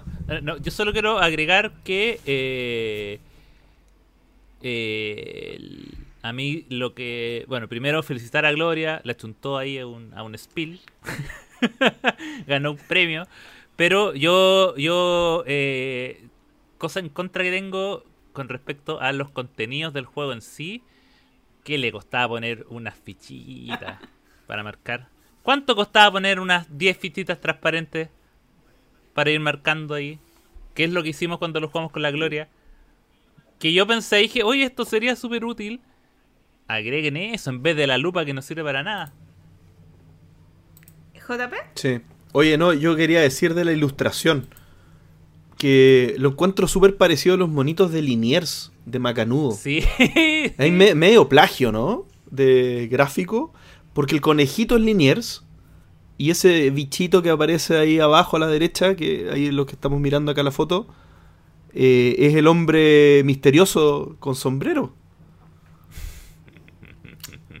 Bueno, Oye, agregar una cosa más. Que, que mi otro problema con Micro Macro es que no me gusta mucho jugar en solitario. Entonces, coincido que el mejor número es uno, pero a mí me cuesta jugar de uno. Entonces, ah, eh, eso me ha costado sacar mucho más a mesa Micro Macro. Y mi uno, mi uno es Bonfire, el juego pesado de, eh, de, de Alexander, de Stefan Fell que sacó el 2020. Juego que yo ya había probado cuando lo puse en el top y me había gustado mucho. Ahora llevo 4 o 5 partidas y tengo el problema, yo tengo obviamente, que me gusta tanto Stefan Fell que hay juegos que me gustan muchísimo más. Y por eso ha bajado en el ranking Bonfire. O sea, entró Tuscany, que es una maravilla, a mi parecer. Eh, probé Macao, que es una joya. Entonces, ahora es Trajan, Bora Bora, Macao, eh, Borgoña, o sea, Tuscany, Borgoña. Entonces, y sigo agregando, y Bonfire va bajando, va bajando. Me gusta. Es mucha iconografía, quizás lo que me tira un poco para atrás. Es harto montaje, me gusta el juego, pero. Pero no llega a los talones de juegazos de mi corazón. Tiene que luchar contra su propia sombra. Eh, es terrible, o sea, es, es- es- es terrible ese concepto, ¿no? Y bueno, ahora nos toca conversar de los cinco juegos que más esperamos para este 2021. ¡Uhú! No necesariamente. O sea, y que van a ser Ah, lanzados en la Speed. Porque hay juegos que yo espero mucho para el próximo año y Ah, que, sí, Baxter. y que no están. No están que, que van a. Que van a. Que, que, que es la, que tienen su primera aparición en la Claro, Spiel, claro. pero, pero que antes podrían haber Sí, estado sí. también. pues, O sea, Sí. porque. Sí. Si no, me echáis a perder mi lista. Ay, no sé. La lista de JP muchas veces haga tram- hacen trampa. Y bueno, Ah, Gloria, tú pusiste ¿Yo? tres, tres juegos en un, en un Sí, lugar. no podí. hablemos de trampa. eh, pero la, Sí, la, gracias, la Axel, gracias. familiares. Ya, ya. ya bueno. Pero poniendo siete juegos en vez de cinco. Sí, Cualquiera, sí. Sí, cualquiera. Oye, ya, partamos entonces. ¿Quién parte? Top 5, 5, 5, 5. Parte Axel mostrando tu 5. Contando tus 5. Eh, vamos para allá. Y mi número 5 los sorprenderá a todos. a toda la gente. A ver, a ver. escuchando este podcast que se Oh. llama Azul Queen's Garden. Me sorprende Sí, lo bajo igual que me sorprende está. lo bajo que está. Sí, pero tengo mis razones. Tengo mis razones. Lo eh, odias. lo- Mira, eh, bueno, para, para los que viven debajo de una piedra, se anunció la cuarta parte de Azul. Nosotros acá ya habíamos dicho que la tercera era la final porque el rey Se había muerto. Manuel no sé cuánto se había muerto. Pero importante, Murió, entonces- ¿cómo se llama este azul? Azul, el jardín de la reina. Y sacaron ahí el. Y ahora ya no es, ahora no es una serie sobre el rey, sino que sobre la reina. Eh, ¿Por qué está tan bajo? No, esto no lo, no lo hice. No, no fue. Una protesta. Esto es a modo de protesta, claramente. Yo lo, lo- tenía que ponerlo, obviamente, pero lo quise poner en el último lugar, en el quinto, porque la verdad es que yo no le tengo mucha fe. Oh, Ah. Eh, por lo que he leído y visto, creo que. A ver, es un juego que es muy distinto a los otros azules. Eh, sigue, sigue siendo de drafting. Sigue siendo, bueno, la misma temática. Sigue teniendo eh, eh, formato de los zetas colocadas para realizar puntos. Pero, por ejemplo, ahora la, las los zetas están apiladas de manera vertical y no horizontal, por lo tanto se van destapando. Yo siento que este era un juego que quizás podía haber sido diseñado. Eh, yo creo que le pusieron el nombre azul porque para venderlo. Eso es lo que quiero. A eso quiero llegar. Eh, no es orgánicamente un azul. Los colores tampoco son los más atractivos. Son es una paleta de colores muy eh, fría, se, alejaron del cálido que estaba antes. Eh, y a pesar de todo lo que estoy diciendo, apenas salga me lo voy a comprar. Coleccionista. Ah, Obvio que lo tengo que comprar y tengo que hacerme mi opinión, pero eh, yo siento que ya, ya con el tercer azul, ya creo que habían hecho algo que rompía lo que yo sentía que era parte esencial de la serie, que era un, un juego bien rápido. Y ya en el juego anterior hay una fase donde se toman y otra fase donde se colocan fichas, que yo creo que es uno de los grandes errores y es una razones por las cuales no me gusta porque entorpece el flujo del juego. Yo creo que acá también esto está por de nuevo, por lo que he alcanzado a leer, el juego eh, eh, estuvo, creo que algunas copias en Gencom, por eso hay, hay críticas de gente, pero que lo ha explicado, pero necesito las reglas finales y, jugarlo en serio para tomar la opinión. Pero por lo que he visto, está demasiado complicado para la, la, la simpleza que a mí siempre me ha gustado de azul. Entonces, por eso mi voto de protesta es para el azul, el jardín de la reina. Importante, como dicen BGG, que eh, este juego, todos los azules rondaban entre 30 a 45 minutos, este sube de 45 a 60. Eh, siendo que el Azul 3 ya era más complejo, no había subido tanto en tiempo. Este es el único que, que hace como el quiebre de, del tiempo de duración. Solo hay el, la, la, ficha más bonita es amarilla.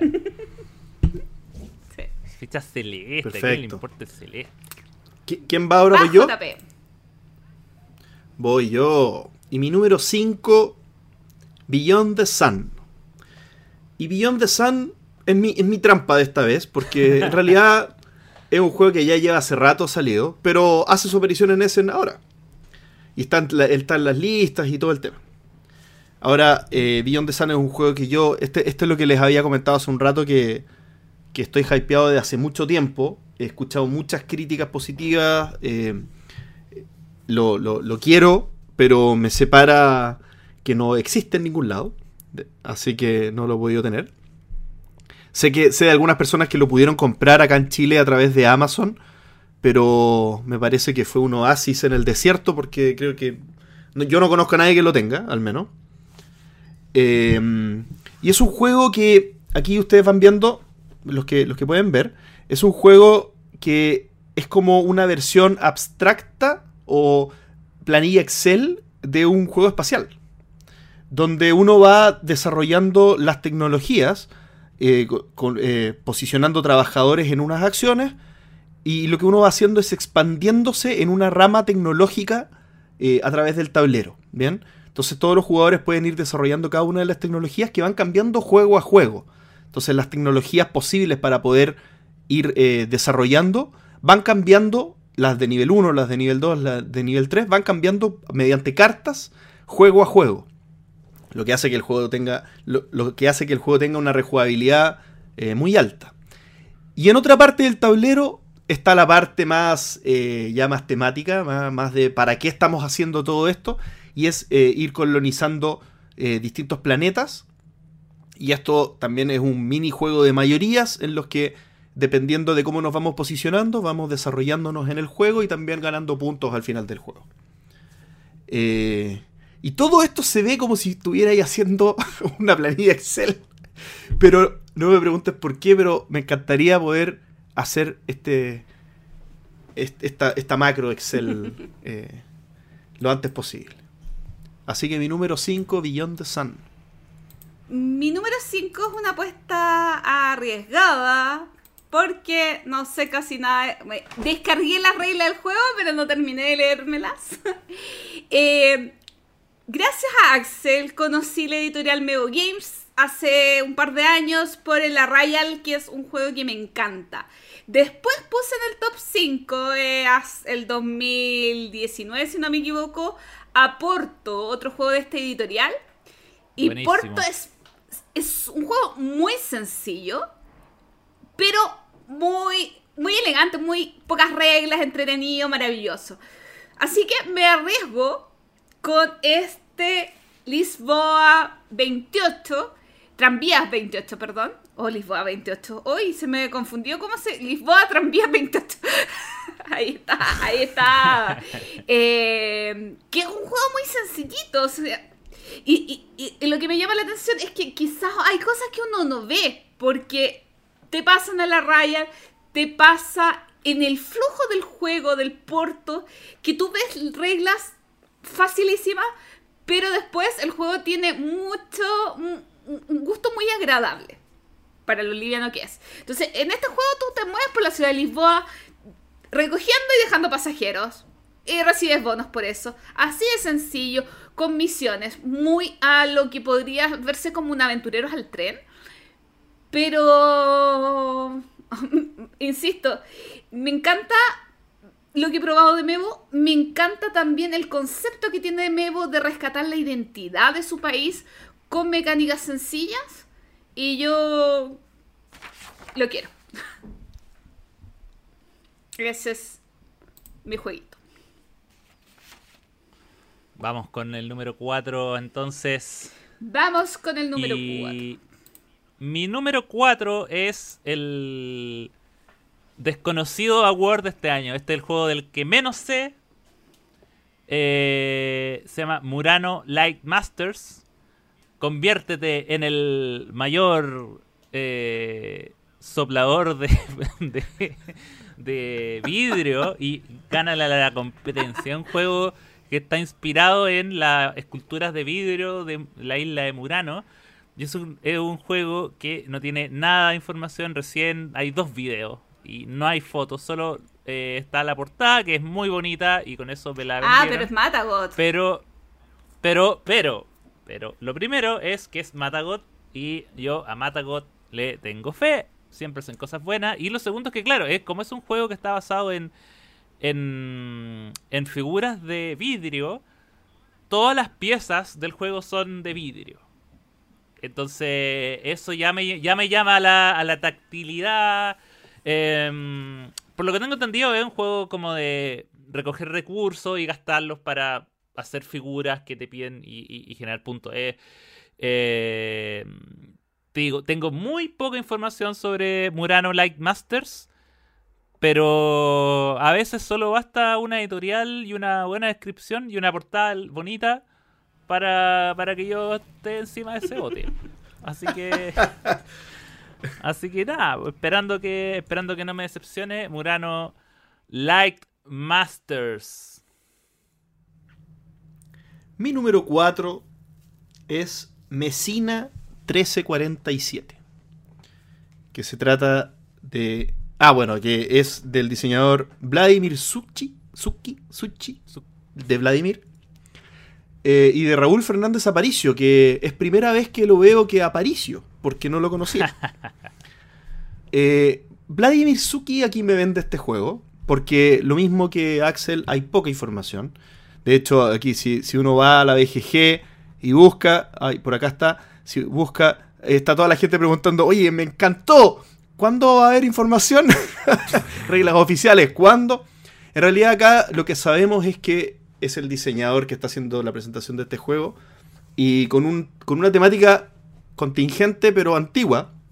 Esto eh, data de la peste negra eh, y cuando los pueblos estaban eh, arrancando, digamos, del meollo del asunto en la ciudad y yéndose a los lados más eh, campestres. Y el juego se supone que trata de eso, trata de cómo las familias se van eh, alejando hacia los, hacia los campos y ayudando un poco a solventar la, la crisis pandémica en la ciudad en la medida que va desarrollándose el juego.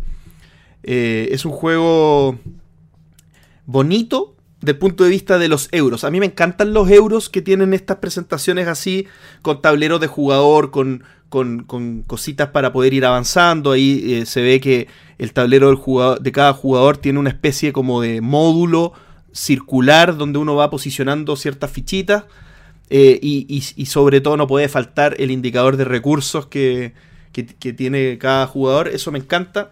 Y, y mire cómo los que estén viendo acá, eh, los que no se pueden meter a BGG hasta la foto, eh, miren qué bonita la presentación. Hay algunas figuras, eh, fichitas de madera que tienen relieve. El tablero central bastante, ba- bastante iconográfico, pero, pero bien como presentado. Y un tablero central ahí para el puntaje con, con distintas figuras de madera y de cartón. Bastante bonito. La parte estética me lo vende y también que el diseñador me encanta. eh, eh, Vladimir Suki, el de Praga, para que los que no se acuerden, y también eh, Pulsar 28. eh, Y Underwater Pulsar City. 20 algo, algo. Y Underwater Cities también, que, que es un súper buen juego. Mi número. Este era mi número 4. Me. Ay, Mesina 1347. Lo bueno de mi número 4 es que no tengo que explicarlo. Porque Se autoexplica. El Mesina bachillerato. ¡Guau! Ah. fue el primer cruce de la noche, de la jornada. Pero, Mira. pero yo sí tengo otras cosas que contar de Mesina. Voy a partir que el juego realmente no es de Vladimir Suti. Oh.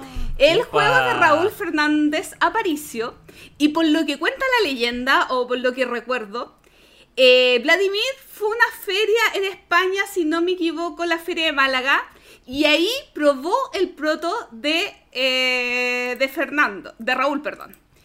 Y le gustó, se lo llevó y hicieron negocio. sí.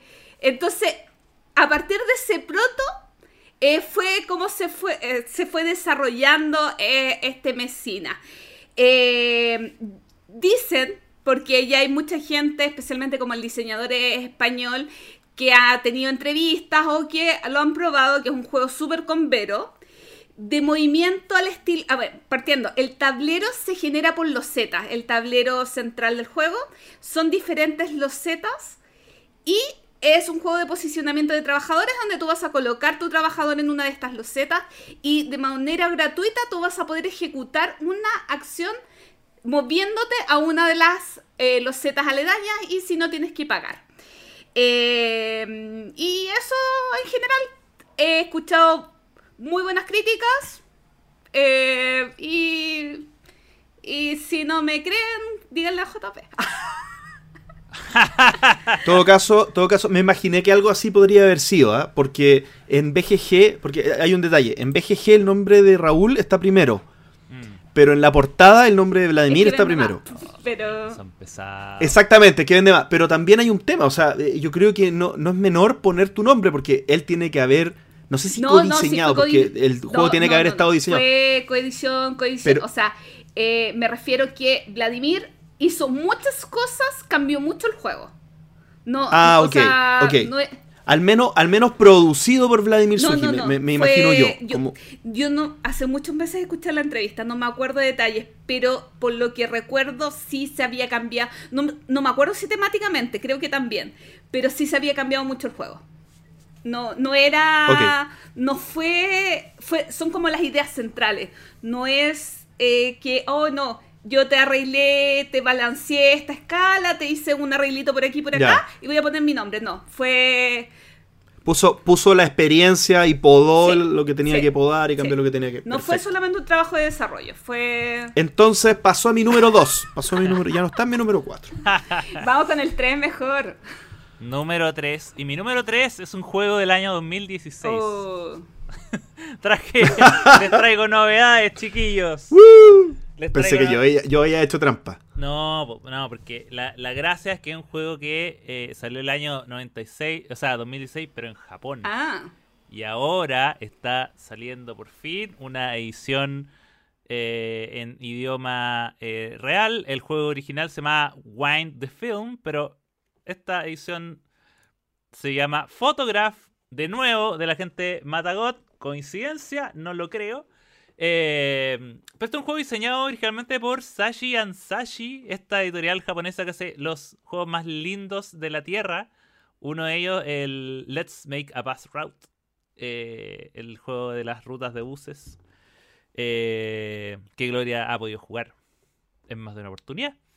Y este es un juego de cartas, muy sencillo, muy filler, que utiliza el juego, la idea de la fotografía, pero la fotografía antigua, la fotografía de rollo. Y tiene una mecánica de juego que en el fondo tú vas robando cartas, pero eh, tú no puedes ir alterando el orden en las que vas robando. Y la idea es finalmente eh, tratar de hacer la, la mejor secuencia de fotos posibles, las cuales están eh, mandadas por los números. Entonces tienes que ir tratando de hacer la menor cantidad de saltos entre números posible. Entonces de repente tienes que decir, hoy me, llevaré esta, esta carta que me sirve para continuar mi cadena, pero lo aleja más y no voy a poder robar la otra, pero quizás no va a salir más adelante. Tiene esa, esa, esa... Entonces, es un juego que a mí me atrae mucho jugarlo. Obviamente, haberlo importado desde Japón y con las reglas en japonés es mucho más complicado que en inglés. Me, me, me agrada mucho que estén haciendo esto. Y eh, también quería sumar como bonus track eh, que también hay otros juegos de Sachi and Sachi que están eh, localizando. El mismo Let's Make a Bus Route lo van a lanzar el próximo año. Lo va a sacar Hielo. Con otra temática, sin plumones. decisiones que yo puedo compartir o no. Pero, pero está, así que uh, estoy muy feliz de que este diseñador japonés por fin está teniendo cosas. La portada japonesa sigue siendo mejor. Pero a esta, a esta altura uno, ¿quién se va, que se va a quejar? Si lo, lo importante, lo importante acá es que el juego va a llegar. Gracias Matagot por tanto. Número 3. Número 3 es JP. Mi número. Sí, mi número 3 es It's a Wonderful Kingdom. Que ya empieza a tener una similitud con algo que ya todos han- escuchado, que es It's a Wonderful World. It's a Wonderful Kingdom sería la versión de dos jugadores. O una versión, no sé qué tan parecido puede ser, porque It's a Wonderful World no lo he jugado. ¡Woo! Pero eh, acá, ¿qué es lo que me llama la atención? De partida es un juego para dos jugadores. ¿ya? Y es un juego, eh, eh, y, y lo que comentaba al principio de la sección, ¿cierto? Que la, también un poco el tema de la pandemia hace que uno elija cierta cantidad de, eh, cierto tipo de juegos por sobre otros, por la eh, capacidad que tú tienes para poder jugar más, más frecuentemente que, que otro tipo de juegos, ¿cierto? Y acá, al ser de dos jugadores, ya me, ya me engancha por ese lado. Segundo, es un juego muy bonito, ¿ya? Donde tiene eh, las fichitas, el tablero central, eh, los cubitos de colores, con colores que tal vez no son muy frecuentes en cubitos, rojo, pero tenéis morado, azul, gris, amarillo. Bueno, quizás sí son frecuentes, pero al menos en esa combinación se ven muy bonitos. Y es un juego de cartas. Y tiene una mecánica para poder ir seleccionando las cartas eh, que en inglés se llama I Split You Choose. ¿ya? Que es una mecánica bastante interesante que a mí me gusta mucho, pero que se ocupa poco. Se ocupa poco en, en los juegos de mesa. ¿ya? ¿Qué significa I Split You Choose? Significa que la persona, una persona eh, toma las cartas que se van a distribuir entre las personas, entre los, entre los dos jugadores, genera dos montones, por ejemplo, si son cuatro cartas, genera dos y dos, y la otra persona elige las dos cartas que se va a llevar y tú te llevas las otras dos. ¿Bien? Es bastante interesante porque tú puedes tentar al oponente con lo que tú crees que al, que al otro no eh, no le sirve, pero él puede creer que sí. O tú puedes hacerle creer que hay una que tú, que tú quieres y que él se tiene que llevar para perjudicarte a ti. Entonces hay, hay un juego psicológico bastante interesante. Incluso hay una modalidad en la que eh, parte de esas cartas van boca abajo. Entonces tú puedes jugar con eh, información desconocida para poder eh, tirarle un, un- señuelo, digamos, al, al oponente para que elija la carta que tú quieres que elija. O, o que no elija la que tú no quieras que elija. Bien. Nada más que agregar. Eh, Me, parece que, que- que- que si yo pienso en este juego, pienso en, en- en- en una, en algo como un Seven Wonders Duel, pero un poquito más liviano. ¿ya? Que es un juego que a mí me gusta mucho. Eh, pero el I Split You Choose lo, lo encuentro que quizás sea una mecánica súper potente para un juego de dos jugadores de este tipo. eh, como lo fue en su momento para el Seven Wonders Duel, este, este drafting presentado en la mesa, ¿cierto? Que, que, para mí eh, eh, podría ser algo similar al, al I Split You Choose que se está presentando acá. Eso sería mi número 3, It's a Wonderful Kingdom. Mi número 3 es mi número 3 por dos razones. La primera razón, porque en alguna parte escuché lo siguiente. Colocación de dados al estilo Bora Bora, pero al revés. Ensalada de puntos al estilo Fell.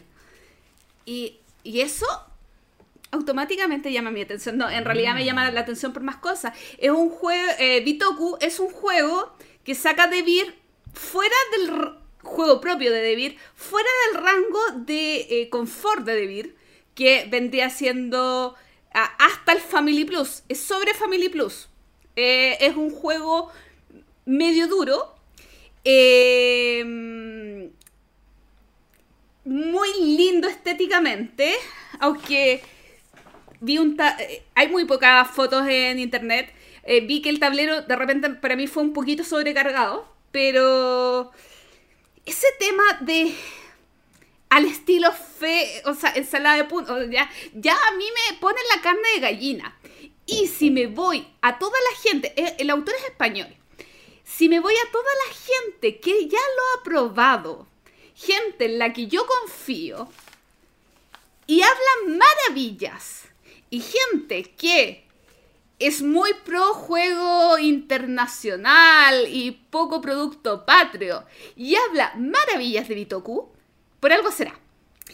Eh, así que, eh, o sea, gente, realmente, mucha gente que yo confío es que dice Bitoku, y dice Bitoku, y dice Bitoku, y en todos los top de Eurogamer está Bitoku, porque lo han probado o porque se han leído las reglas. Yo descargué las reglas, pero son treinta y tantas páginas. Entonces dije, no, mejor no me lo voy a leer. Eh, tengo mucha expectativa, pero a la vez no quiero eh, leerme el manual e imaginármelo jugando.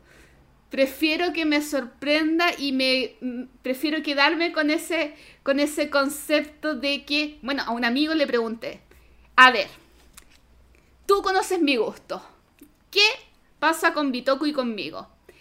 Y le pregunté directamente, ¿y el tema de la interacción? porque ustedes saben que me molestan juegos que sean con mucha interacción. Y me dijo, no, interacción no agresiva, no te preocupes. Todas esas cosas dicen que Bitoku es mi 3 y me, eh, y me va a gustar. Importante, eh, nos comentan en el chat, y que es verdad, eh, que el, temáticamente Bitoku está ambientado en el universo Silk otro juego de Devir de producción propia, pero muchísimos años antes. Entonces como que quieren hacer como un, una temática en conjunto de, diferentes juegos propios. Ese es mi 3, Bitoku. Mi número 2 es un juego que ni siquiera sabía que existía hasta que vi la lista. Eh, y que es otra secuela de un juego que me gustó mucho. Y que acá jugamos en este turno. Y que creo que nos gustó bastante. Esto se llama Mobile Markets, a Smartphone Inc. Game. Es una secuela de Smartphone Inc. Eh, una reimaginación puede ser. Eh, hecho por el mismo diseñador, Iván Lachin. Que se ve que por lo menos en a ver, tiene dos, por, lo que he leído, tiene dos como ambiciones. La primera es, ofrecer una experiencia similar a Smartphone Inc., pero en un paquete más compacto. Eh, de hecho, el juego no viene con un tablero, que era el tablero del mundo, que era esta parte eh, eh, digamos, más estratégica y uno podía ir colocando sitio. Ahora voy expandiendo mi, terreno, sino que es más que nada con un tablero, con, o sea, un tabló de cartas, con, en vez de tener países que compran, ahora tienes clientes que van a comprar. Es básicamente la, la misma estrategia o el mismo concepto, también es la misma temática, estamos también siendo empresas que tratan de vender celulares, pero en un formato distinto, con mecánicas distintas, ahora hay un poco de deck building, hay cartas que tienen efecto, hay nuevas fases, por ejemplo, hay fases de marketing que antes no estaba eh, dentro de del juego y eso también va, va- va a cambiar la forma en la que juegas, pero la estrategia, o sea, el, el fondo es lo- mismo que antes, tener una empresa que hace celulares y vender más que el resto y ganar puntos. Me, me- me parece muy atractivo que en el fondo están, estén tratando de crear como una versión más compacta, pero no por eso menos accesible. De hecho, el peso, por lo menos informado en la, en la en estos momentos, es más alto que el, del, que el anterior. Eh, aunque tienen menos tiempo de juego. Lo cual me hace pensar que, claro, eh, es una reimaginación que puede ser bien interesante y que, considerando lo mucho que me gustó el original, no puedo no darle mi, mi sello de aprobación. Así que Mobile Markets a Smartphone In-Game es el número 2. No es una expansión, es un juego aparte. Eso también que quede claro. Sí. Y yo creo que por eso no lo vi, ¿ah? No, se me pasó. Este, este yo creo que podría haber estado en mi top. Podría haber estado en mi top. Pero voy a tener un, un- una coincidencia con Axel, no en el juego, sino en el autor. Así que yo también voy con un juego de Mm. Iván Lachin y voy con Furnace. Eh, Furnace es un juego de subastas, en realidad, y de producción y combos. ¿ya? Este juego es un juego de cartas en el que. eh, no, no, no, no sé si un juego de cartas, pero se hace. Hay, hay una oferta de cartas que, que tú puedes adquirir mediante la subasta. Y después con estas mismas cartas, eh, después de la fase de subasta, va a haber una fase de producción en la que tú tienes que ir combando eh, las cartas en el orden que tú quieras para ir eh, combinándolas o produciendo distintos recursos que después vas a ocupar durante el juego. Bien. El sistema de subastas es un sistema bastante particular que leyendo lo que está... no, no he visto videos, ah, pero, pero ya leyendo lo que está es bastante distinto a lo que he visto. Cada uno tiene cuatro discos con un número, del 1 al 4. Y en la fase de subasta tú tienes que, en una hilera de cartas, distribuir eh, esta- eh, estos, estos discos eh, en el orden que tú quieras. Y todo el mundo hace lo mismo y después al final de la ronda de subasta, el número que tenga el disco más alto se lleva esa carta. Entonces, no, no- no entiendo bien en qué orden se hace eso para que uno no pueda especular. Me imagino yo que el, último jugador va a ser el que tiene la, la- la ventaja, digamos, no sé en qué orden se hará. Pero lo cierto es que eh, es un sistema de subasta eh, distinto, porque en el fondo no estás subastando recursos, estás, estás poniendo como tu interés, tu mayor interés eh, con un disco, en el disco número 4, y tu menor interés con el disco número 1, y después se desarrolla y se, y se lleva a cabo, digamos, esta, esta subasta. Y después viene la fase de combos, que a mí me encantan los combos, así que eh, ahí más parecido como a un juego de Alexander Pfister, que Gloria ya odia, eh, pero que se mezclan cartitas entre otras y eso a mí siempre me, ha gustado mucho.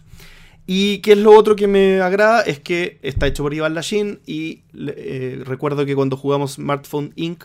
me gustó mucho el dejo que dejó el juego, la, sensación. Así que este número 2 es un voto de confianza y debamos que se puede seguir diseñando juegos a Iván Lachin. Mi número 2, Furnace. Mi número 2. yo no lo elegí por los autores. Eh, ¿O sí? Kramer y Gizzy. No lo elegí. No, yo lo elegí. Y, y, pe- y quizá nos topemos con alguien más en este número. Eh, yo lo elegí por el siguiente comentario. Se parece a Gran Austro Hotel. Golem. Eh, de Flavidia Brasini, Virginio Gigli y eh, Luciani, que eh, ustedes saben que los italianos no son mis autores favoritos para nada. Me gustan mucho sus juegos, pero no me vuelven loca. Pero Gran Austrotel lo amo con locura. Entonces, si ya te dicen que se parece a Gran Austrotel, pero funciona bien de a Pero. cuatro jugadores, que Gran Austrotel idealmente da dos, funciona bien de altos números de jugadores y además es un poquito más complicado. eh, tomó mi atención inmediatamente, aparte que igual tengo amigos que lo han probado y que dicen, hablan maravillas de él. Entonces, eh, rescata la mecánica de canicas, de bochitas, que tenía el Lorenzo de cartas, pero de una forma al estilo Gran Austrotel, que es, dependiendo la cantidad de, eh, de piezas que haya, puedes ejecutar una de las diferentes acciones que hay. En vez de dados, son estas bochitas. Eh, y además, eh, una descripción de BGG, que el color de las canicas im- importa al final de la ronda, porque puedes ganar un personaje. Y cuando leí eso, a mucha gente no le va a hacer sentido. Pero yo, mis pupilas se dilataron pensando en Trajan. Cuando, además de sacar cosas para ejecutar una acción, tienes que hacer la combinación de colores para ganar algo de, además que va a ser un personaje. Yo, yo lo leí y dije, Trajan.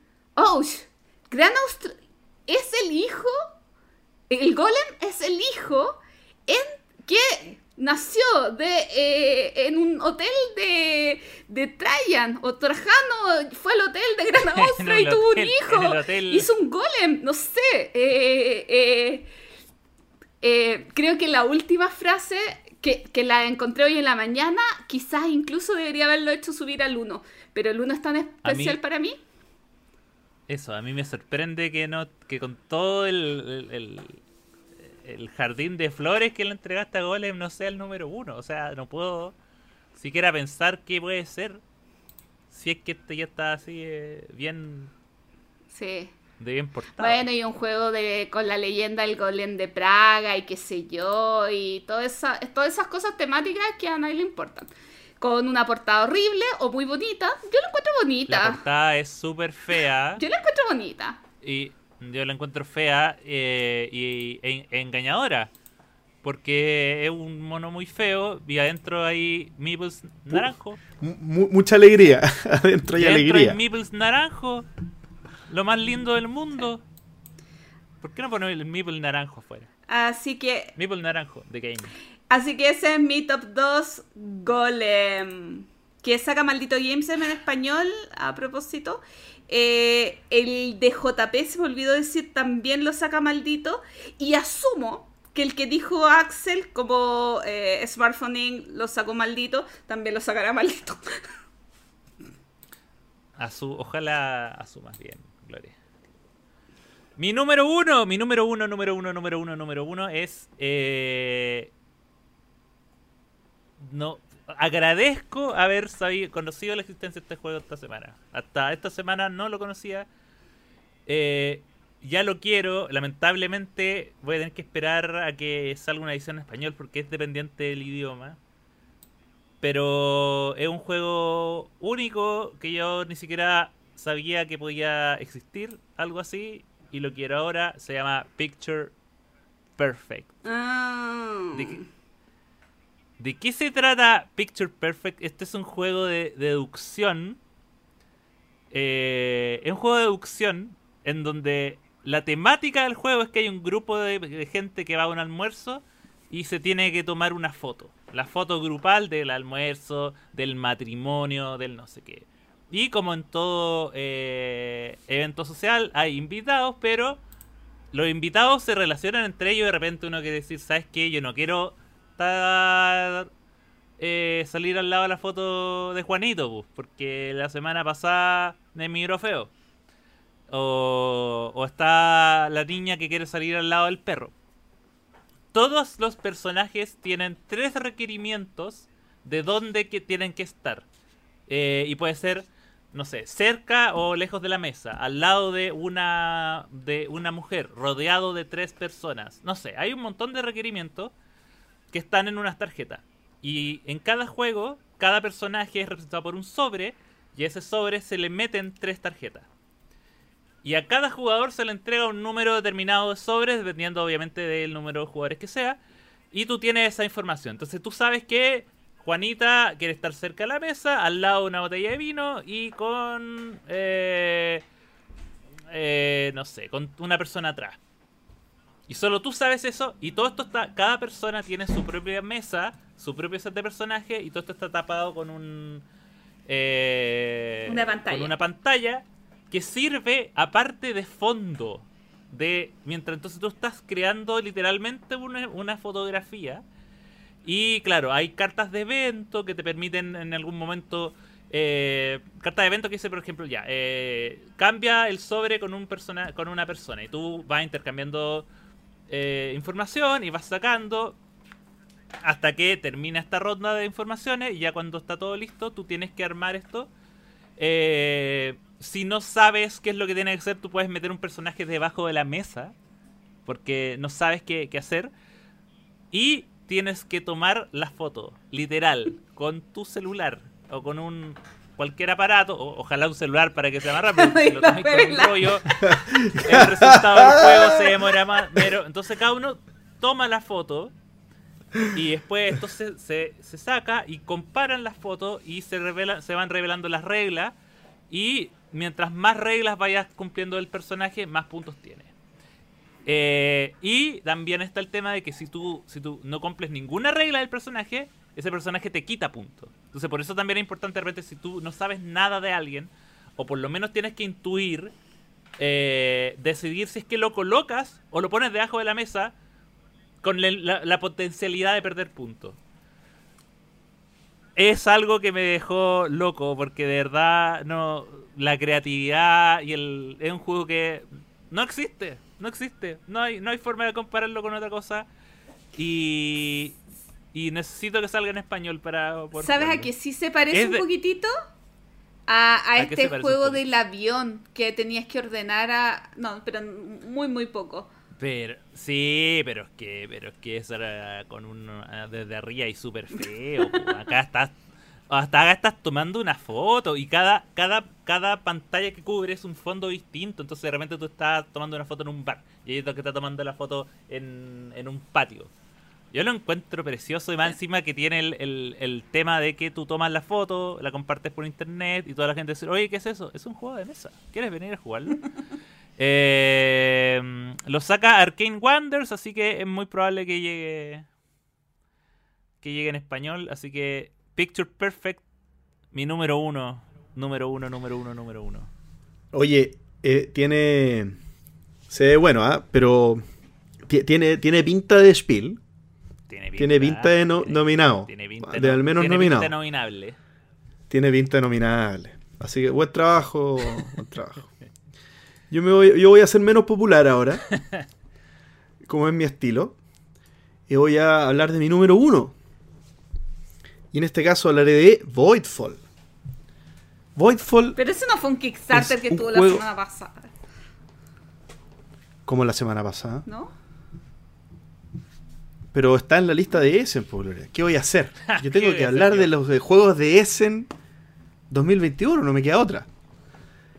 Este es un juego de, de nuevo, de, de David Turchi, el creador de Cerebria, y de otra persona más que no conozco, pero está David Turchi, así que yo voy a nombrar a David Turchi. Eh, Cerebria, de Anacrony y de otros hitazos. Eh, un, un genio incomprendido. Es un juego 4X, es un juego espacial. Entonces, ya con eso, ya número uno para mí, juego de 4X de David Turchi. Impresionante, Gloria me hace dedito para arriba, así, impresionante. Ah, es que tengo la cámara invertida, pero no, no me di cuenta. Eh, es, un, es un juego de 4X, pero de David Turchi. ¿Qué quiere decir eso? Eso quiere decir que es menos azar. Va a ser menos dados. No daditos. Combates sin daditos. Combates determinísticos. Y gestión de economía euro. Tipo Eclipse, pero como ustedes pueden ver, los que están viendo acá, si no, métanse a ver la foto porque es maravilloso. Eh, sin tanto despliegue de discos en el tablero propio. O sea, la economía está llevada por, eh, por, está mucho más simplificada, digamos. ¿ya? Y eh, nada más que agregar, si un juego 4X. Con es precioso. Tiene... ah, ah, sí voy a agregar algo muy importante. Y también tiene que ver con el tipo de juegos que ahora puedo jugar que antes no. Es un juego de 1 a 4 jugadores. ¿Ya? Que si uno va a jugar Twilight Imperium, si no lo vas a jugar de al menos 5 jugadores, mejor no lo juegues. Es- En este caso es un juego que tiene como máximo 4 jugadores, que a mí me eso me llama mucho la atención. Hay un juego espacial que no se reeditó, que es el Forbidden Stars, que no se reeditó por esta separación entre Fantasy Flight y eh, Game Workshop.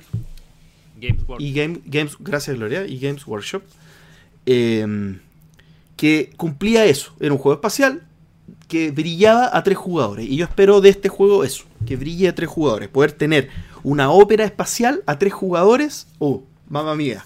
Yo este juego lo quiero con todas sus letras. Así que mi número uno de David Turchi, 4X, Voidfall. Ay, mi número uno. Mucha gente podría decir que. Insu- no lo vaya a poder superar el medio. Mucha ¿eh? gente podría decir que es trampa. Oh, Porque ya. técnicamente, Son cinco juegos. técnicamente casi lo tengo en la casa. O no, no sé. Parte de él está conmigo. Es un juego que yo adoro en el alma. Que he jugado muchísimas veces y que quiero seguirlo jugando por el resto de mi vida. Y que es parte de mi top 10 de juegos de mesa. Porque en la Spiel sale Ultimate Railroad, la Big Boss, Bock, perdón, de eh, Russia Railroad. Que incluye Russia Railroad, que ya es una maravilla. German Railroad, que es alucinante porque lo que hace es que cada jugador tiene un tablero con partes que eh, puedes seleccionar. Entonces vas haciendo un tablero único. Viene American Railroad que trae otras cosas. Vienen tres mini expansiones. Y además viene... Esas son nuevas. No, las mini expansiones ya habían salido. Vienen tres Ah. mini expansiones, de hecho creo que igual las tengo. Lo que no tengo es German, eh, que es brillante. Tenía un amigo que lo tenía y le di varias partidas. Y viene nuevo, Asia Railroad y un modo solitario. Rusia Railroad, adoro ese juego. Eh, me encanta, me fascina, me trastorna, no hay ninguna foto de American Railroad, pero eh, e- es mi compra absoluta y completamente segura porque nadie me tiene que decir es un buen juego. No, para nada, es un buen juego. Yo lo necesito y, y afortunadamente va a salir en español por Devir, así que espero que relativamente pronto esté en Chile. Ojalá enero, febrero. Sería un buen regalo para mi cumpleaños que en enero estuviera aquí. O si es el manso palo que nos no, pegó. pues me lo, rega- autorregalo. Eh, si llega en Ah. marzo me da lo... O sea, es un juego que necesito en mi ludoteca y que si pasara un incendio que tienes que rescatar 10 juegos, se iría conmigo. Oye, pero. Eh, Pero Ash, eh, Ashen Railroads sol- va a estar preso de esta caja. aparentemente sí. No, no. Va a ser Ven la. tatada. Ven tatada, es ilegal. No podrá escaparse de esto. No. ¿Por qué? ¿Qué, qué tienes tú? No, Es que o si sea, tienes todo lo demás, Es que, ah, ahora, a mí, a mí, yo no tengo ninguno, así que para mí es una súper buena noticia que Claro. exista esta, esta Big Box. Pero para la otra gente me parece una, una movida sucia. Entre paréntesis les comento, aviso comercial, que eh, vendo un Rusia Railroad. vendo un Rusia Railroad con la expansión American Railroad. Rail- Railroad. Ah, Oye, y a Lamentablemente, lamentablemente no podemos decir poco uso porque... No. Bien cuidado, pero mucho uso. Oye, a, propós- cuidado, a propósito de avisos comerciales antes de seguir, recuerden que pueden pasar por co-fi.com slash el entreturno para dejarnos alguna colaboración, un café helado para nosotros, un cafecito caliente para otra persona que quiere un café caliente, yo quiero un café helado. Eh, Un tecito puede ser. no, eh, eh, es una plataforma de café, no de té. Oh. Por favor, Sí, Axel, pongámonos tono. Eh, y ayudarnos a pagar algunos gastitos por ahí del podcast. Y seguimos con el spiel. Eh, Ultimate Railroad. Pero es que Algunos regalos. sí. eh, eh, ¿Qué les han parecido los top de los otros? Ah, ah, ¿qué- Axel, ¿qué juego comprarías de los que dijimos nosotros? ¿Alguno te convencimos? Eh,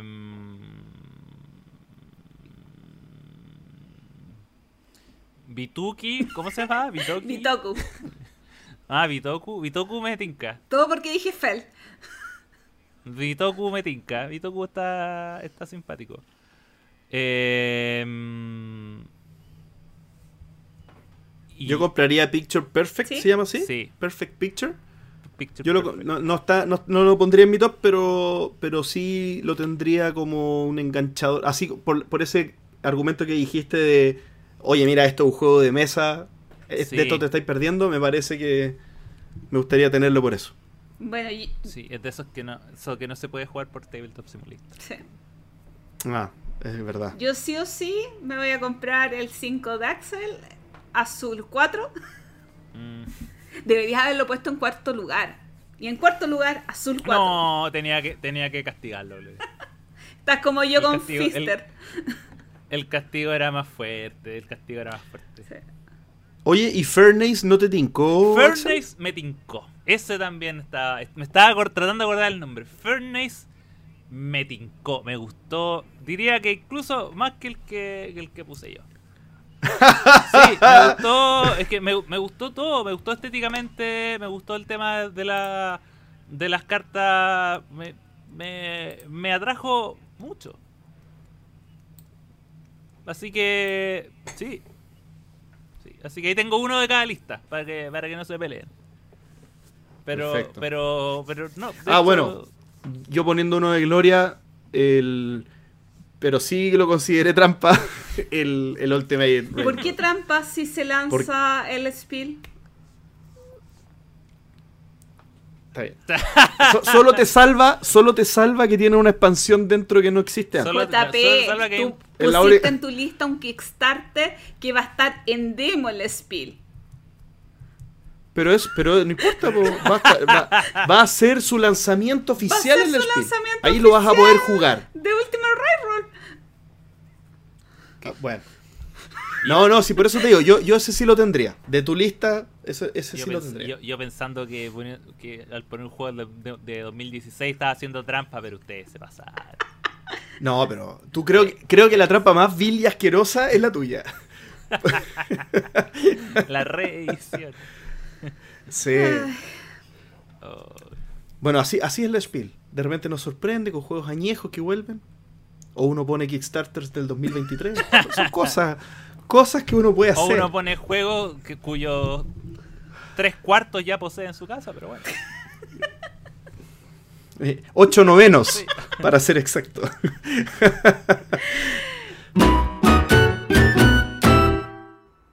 Cronología lúdica. En esta oportunidad, la máquina del tiempo nos transportará hasta el año 2003. ¿Qué recuerdos tengo del año 2003? No, no sé. Estaba saliendo del colegio ese año. Era un, era un bebé que no, no, no sabía nada de mi futuro. Mientras el mercado de los juegos de mesa crecía y crecía. ¿Habrá sido un buen año? ¿Habrá sido un mal año? No lo sabemos, solo lo sabe el gran JJ que una vez más nos iluminará con, con su conocimiento. Vamos JJ y llévanos al año 2003 en esta cronología lúdica. Hola amigos del entreturno. hoy día nos toca hablar del año 2003. Un año que es considerado por mí como el peor año de lo que hemos revisado hasta ahora. Así de deprimente. 2003 es un año me, me, así, me, nada más que me. ¿Por qué? Porque no sé qué le pasó a los diseñadores ese año y a las editoriales que sacaron juegos que no son grandiosos. Hay juegos grandiosos, pero no, no fue un año grandioso para los juegos, me apena decirlo. Eh, partamos por Fantasy Flight, una editorial que estaba teniendo un despegue tremendo. Eh, ya le conocemos el Twilight Imperium, que a esas alturas debe haber en su segunda edición recién.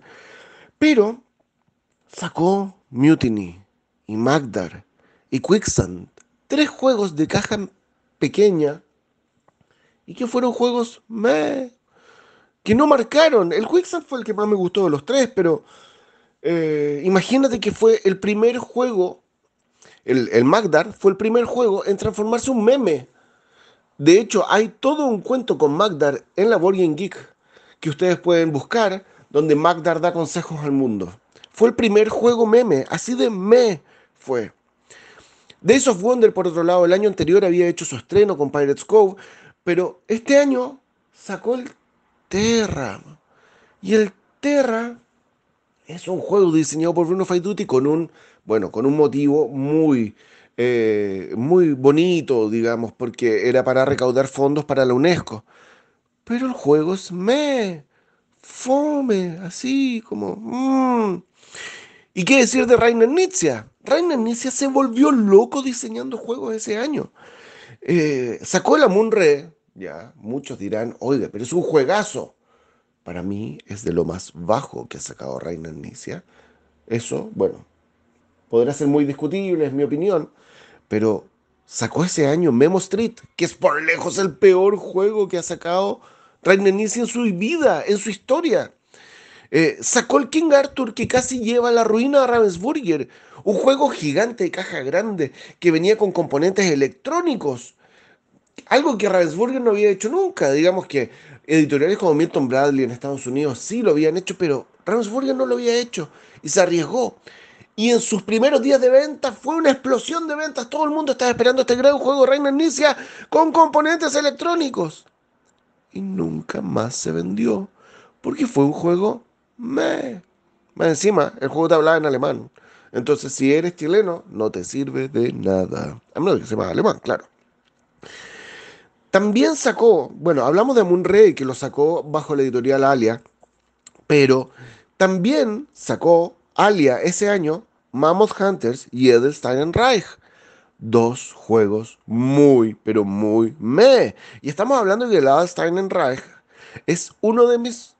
Así, está basado en uno de mis juegos favoritos, que es el Basari. Un juego de eh, apuesta cerrada, puño cerrado. Eh, y que, bueno, perdió todo ese factor carrera que tenía el juego. Agregó cartas que no añadían nada a este del Reich. La verdad, fue una pérdida. Pero no solamente eso. Eh, Bonanza, por ejemplo, una de las franquicias más entretenidas de todas, sacó el Bonaparte, que es lo más me que hay, que es una expansión que añade a generales tipo Napoleón y tienes que pelear por, no sé, por las plantaciones, pero además agrega otras cosas como eh, villas y ciudades y donde los generales querrán poner sus manos. Pero Incluso alguien tuvo la osadía de comparar este juego con el Risk. Dijo que era una mezcla entre el Bonanza y el Risk. Pero era un juego malito, malito. Así de simple. En esta época también empezaba a surgir como el mayor diseñador, eh, no diseñador, el mayor reseñador de juegos de mesa en el mundo, Tom Basel. Probablemente todos conocen de Dice Tower. Eh, Tom Basel es una eminencia a estas alturas, todo el mundo lo conoce, y te guste o no te guste su review, tiene opinión autorizada. Y en esa época él recomendaba a ojos cerrados un juego que se llamaba Duel of Ages, que prometía aventura y guerra, y donde tú, hablabas, tú armabas tu tablero modular eh, contra tu enemigo. Me costó un mundo conseguirlo, un mundo, porque era una editorial pequeña, no se encontraba en tiendas. Imagínate el envío, lo que costaba traerlo a Chile el año 2003 para acá. Bueno, lo conseguí. Y la calidad del juego, pero atroz. Fichitas ordinarias como cartoncitos. El tablero modular así, bueno, está bien, pero se le notaba como ese diseño computacional de fines de los 90, principios de los 2000, tan penquita. Prometía un juego con 2 a 16 jugadores, jugar en equipo. La verdad es que podría haberlo jugado con todas esas modalidades, pero el manual de instrucciones era terrible. Eh, debo decir, eso sí, que eh, lo vendí el juego después y la persona a la, que a la que se lo vendí sí le pareció un juego entretenido, pero sí tuvo que luchar mucho contra ese manual. Era un manual muy mal escrito. Pero bueno, siguiendo con los juegos ME, nos encontramos con la decadencia de la serie Cosmos para dos jugadores. Salió el Avalon de Leo Colovini, no lo voy a mencionar, así de malo. Salió el Drácula también. No, no era tan malo, pero, pero era me, me. El Balloon Cup, yo diría que de los tres era el más rescatable. Una carrera de globos aerostáticos, donde ibas tratando de eh, jugar cartas que tuviesen mayor valor a un lado o al otro del tablero.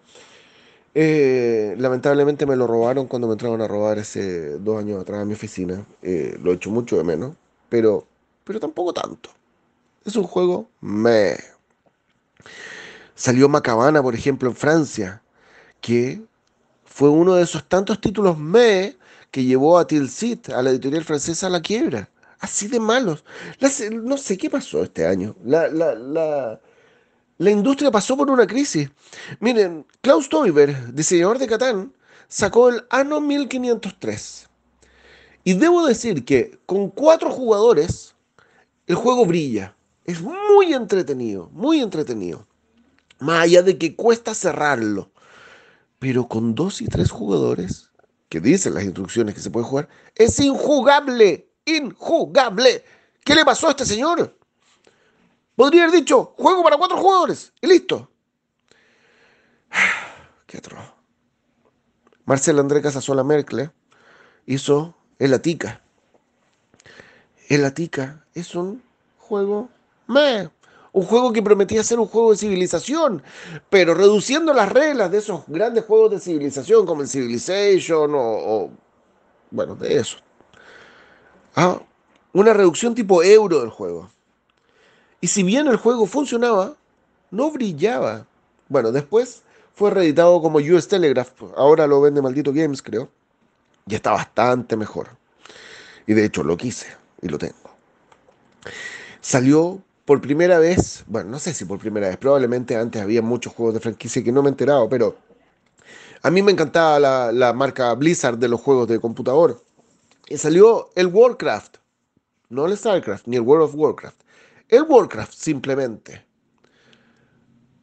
Y era un juego me, también tenía eh, consecución de recursos, armabas tus tu guerreros para después llevarlos a atacar al otro lado del tablero, un tablero modular, pero era un juego, me... una pena. Una pena. Bueno, tenía una expansión a la que nunca jugué y la que todo el mundo comentaba que mejoraba mucho el juego. Pero esas expansiones salían a rescatar juegos que venían muriendo. Una pena. Ahora, bueno, voy a comentar dos cosas más, me, que no son tan me, son curiosas, digamos. Salieron dos juegos religiosos ese año. Carcassonne se transformó en un juego religioso con el Arca de la Alianza, donde, eh, bueno, ambientado en esa época y donde tenía un par de peculiaridades entretenidas. Por ejemplo, se incluían oasis que van a dar puntos a los caminos donde se encuentran estos oasis. Y la figurita de un profeta que multiplicaba por dos el puntaje de una ciudad por una única vez en el juego. Curioso, simpático. Klaus Teuber, por otro lado, sacó. Eh, ¿Se acuerdan que habíamos hablado antes del Settlers, eh, los Settlers de la Edad Antigua, Settlers of the Stone Age, de la Edad de Piedra? Bueno, acá sacó el Settlers of Sarahembla, que está basado en el libro de los mormones y donde tienes que construir un templo pero el juego no añadía mucho y de hecho no, no, nunca más se reeditó, pasó al olvido rápidamente. Ahora, ¿qué tenemos bueno para rescatar este año? Hay cosas buenas, sí. Primero, voy a hablar de uno de mis juegos favoritos de toda, toda, toda la vida. Por favor, tome nota. Todavía está en circulación, es un juego que aún reeditan. El Coloreto. El Coloreto es, por lejos uno de los mejores juegos de cartas inventados en la historia. Michael Schacht se, estaba en, su punto más alto de su carrera. Hizo este juego, eh, en esa época era para 3 a 5 jugadores, después le inventaron una, una, una versión para 2, una variante, pero donde vas consiguiendo camaleones de colores y vas juntando sets. Pero la gracia era que los tres primeros sets que coleccionaras, los tus tres primeras mayorías de sets, las que te, son las que te iban a dar mucho puntaje. Pero el resto de las mayorías que consiguieras, el resto de los colores que consiguieras, te iban a restar puntaje. Y es de esos juegos en que tú puedes jugar para ganar puntos o para joderte al resto. Y eso es tan lindo, los juegos de mesa. Se los recomiendo a ojos cerrados. Coloreto. También, del mismo Michael Schacht, en cartas, el Crazy Chicken en esa época, eh, yo diría que Ravensburger atinó a sacar juegos para dos jugadores, porque como lo estaba haciendo muy bien y le estaba quitando espacio de mercado, entonces sacó su propia serie para dos jugadores y la chuntó con los títulos. Uno de esos es Crazy Chicken, donde tú compites por mayorías de gallinas eh, a uno y otro lado del tablero, con una mecánica eh, de sobrepasar la cantidad de cartas que había jugado el jugador anterior. Eh, tienen que jugarlo para entenderlo. Es difícil explicar en pocas palabras, pero se los recomiendo ojos cerrados. Después sacaron ediciones que, que eran multijugador, hasta cuatro jugadores, como la Drive, y bueno, hay otras, pero no, no, yo les recomiendo conseguir el original, Crazy Chicken de Ravensburger del año 2003. También Ravensburger sacó el Richelieu, también de Michael Schacht. Son tres juegos los que les estoy mencionando que vale la pena conseguir. Eh, y ese Richelieu ha tenido muchas eh, variaciones, itineraciones en el tiempo. La última, eh, llamada Spirits of the Forest de TCG Factory, yo les recomiendo echarle una mirada. Es un lindo, lindo juego. Winning Moves sacaba Alexandros, un juego que también tú ibas cercando espacios en un tablero con unos palitos de madera y la mecánica era realmente asombrosa. Funcionaba muy, muy bien. Eh, algunos lo podrán encontrar un poquito simplón, pero yo la verdad adoré ese juego, Alexandros. Salió la serie de Ten Days In, que salió Ten Days in América, Ten Days in Europe, Ten Days in África, que estaba basado, primero, es del creador de, de Ticket to Ride, el señor Alan Moon, con su gran amigo Aaron Weisblum, y em, está basado en un juego muy, muy antiguo que se llama Raco de los años 50, donde tú tenías que ordenar cartas en orden ascendente. Bueno, acá tú tienes que ordenar las cartas que te pasan desordenadas, eh, de tal manera de que puedas hacer un tour por ciudades eh, siguiendo las fronteras de los países de orden en orden consecutivo. Yo se lo recomiendo, livianito, familiar, muy entretenido. También tengo que detenerme en Bridges of Shangri-La, uno de los juegos más hermosos jamás creados. La parte estética del juego ayuda mucho. La parte, eh, digamos, el concepto del juego también ayuda mucho porque eh, nunca se había creado algo así, donde este grupo de estudiantes que cruzan los puentes y los, puentes se derrumban, como diciendo, em, hemos aprendido del maestro y ahora nosotros somos los maestros. Eh, bueno, tienen que conocerlo. Era estéticamente maravilloso, producido por Uberplay en, en Estados Unidos.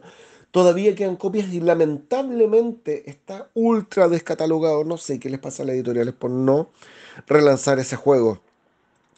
Eh, ese era de Colovini y el mismo Colovini hizo el Corsari, que es un juego de colección de sets. También salió el 2003, muy entretenido, se lo recomiendo. No voy a hablar mucho de ese juego, eso sí. Eh, sí voy a hablar del eh, Ubongo, que ustedes todavía lo encontrarán en tiendas, que eh, ocupaba, ¿cómo se llaman? polinomos, no sé, estas fichitas tipo Tetris, que tú vas a ir poniendo en, em, en unos tableritos personales lo antes posible para poder conseguir las gemas que tú necesitas para ganar el juego. Algo así es Wongo, un juego de esos frenéticos contra el tiempo, donde normalmente el más lento y lerdo como yo pierde, pero son juegos entretenidos, uno los disfruta igual. Ese mismo año salió Hey, That's My Fish, producido por la editorial desaparecida, maravillosa, que se llamaba Phalanx, una editorial holandesa. Ahora hay otra Phalanx que nada que ver. Eh, y que era un juego donde tenías a unos eh, eh, pingüinos que iban a tratar de conseguir pescados a unas losetas que están en un tablero modular y que, bueno, cada vez que abandonaban una loseta, esa loseta se retiraba y por lo tanto el tablero se iba achicando. Y tú ibas cercando espacios de tal manera de eh, poder conseguir muchas fichas y bloquear a tus rivales. Muy entretenido hasta el día de hoy, creo que lo produce Fantasy Flight. Eh, la edición de Fantasy Flight es un bodrio. Las ediciones originales de eh, Phalanx y que después editó Devir, su edición privilegiada, muy, muy lindas. Se las recomiendo. Y bueno, eso fue el año 2003, un año sobre todo de juegos me. No me referí al Carcassonne de Castle, que es una variante del, del Carcassonne, eh, diseñada por Rainer Nicia, ojo, eh, donde se constreñía el, crecimiento de la ciudad a las murallas de la ciudad, y eso le da un, un aspecto especial. Pero quiero que ustedes lo descubran, así como quiero que descubran el Wizard Extreme, que es uno de los juegos más maravillosos de basas jamás hechos. Pero eso lo voy a dejar para su descubrimiento. Eso es todo amigos del entreturno, año 2003, un año me... Oye, durísimo. durísimo. Nunca había, nunca había escuchado tan enojado a nuestro siempre apacible y didáctico JJ. ¿Qué pasó? A mí me extraña, me extraña mucho, porque hay verdaderos juegazos que JJ no nombró. Pero que lo, habrá hecho a propósito, no habrá dado el pie a nosotros, o, prefirió, o la, la ira, no, ni siquiera ira, era básicamente el, el, se adormeció. Yo creo que fue un año que lo adormeció y no lo motivó, dijo, oh, entre tanta mediocridad, dijo, oh, me, me, voy rápido, me subo rápido a la máquina del tiempo y me devuelvo. Es que hay un juego que está en mi top 15 y hay otro juego que está en mi top 5 de Party Game, creo. Así de. A ver, ¿cuál que es? no, ni siquiera los nombró. Parto yo si quieren, chicos. dale, dale, dale. A mí me encanta Santiago. Santiago es un juego de 3 a 5 jugadores eh, basado en la, caja original en Santiago de Cabo Verde, África, porque los billetes dicen Banco de Santiago de Cabo Verde. Ah, eh, y después ediciones primigenio, y ojo que hay algunas copias de la, eh, de la versión de ediciones primigenio en Entre Juegos, porque yo ahí la compré y la última vez que fui al menos habían tres copias. Es un juego genial de eh, subastas, y eso que a mí no me gustan mucho los juegos de subasta, y es de cierta, no sé, no sé si negociación, pero donde cada jugador va a tener sus plantaciones de diferentes vegetales y lo importante es que el agua les llegue, porque si el agua no les llega, esos campos se mueren. Y esos campos te van a dar punto de victoria por adyacencia de tipo de, fruta o vegetal. Y lo encuentro brillante, me encanta, lo disfruto muchísimo. Creo, Axel, que tú lo debes haber jugado en algún momento. Sí, lo jugué alguna vez. No me acuerdo, pero. Sí. Eh, ah, yo, según BGG, llevo nueve partidas, probablemente más. La primera vez que lo jugué fue el 2011, de lo que tengo registrado. Me gusta muchísimo Santiago. Y el otro que lo encuentro magnífico. Y es tan buen juego, pero tan buen juego, que este, de hecho, ahora en octubre llega a Chile una nueva edición, que es el Coyote. Coyote es un party game matemático, por decirlo de algún modo, en que cada jugador se coloca un cintillo en, eh, en la cabeza para hacer un poquito ridículo y se coloca una pluma que va a tener un número que puede, o no necesariamente un número, hay números eh, positivos, hay números negativos y hay cartas de que dan una habilidad, como por ejemplo que anula la carta mayor o que la carta mayor la transforma en negativo, etcétera, etcétera, etcétera.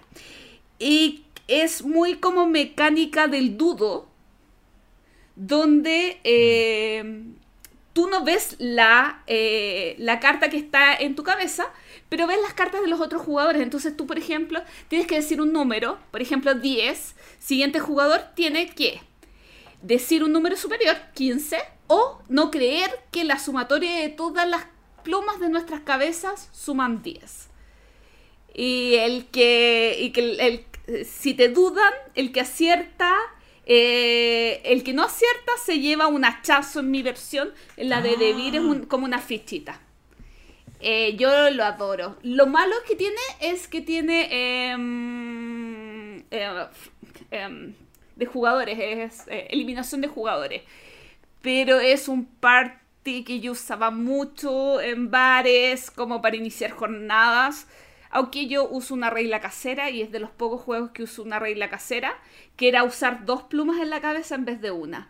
Porque eso igual complejizaba un poquito el juego.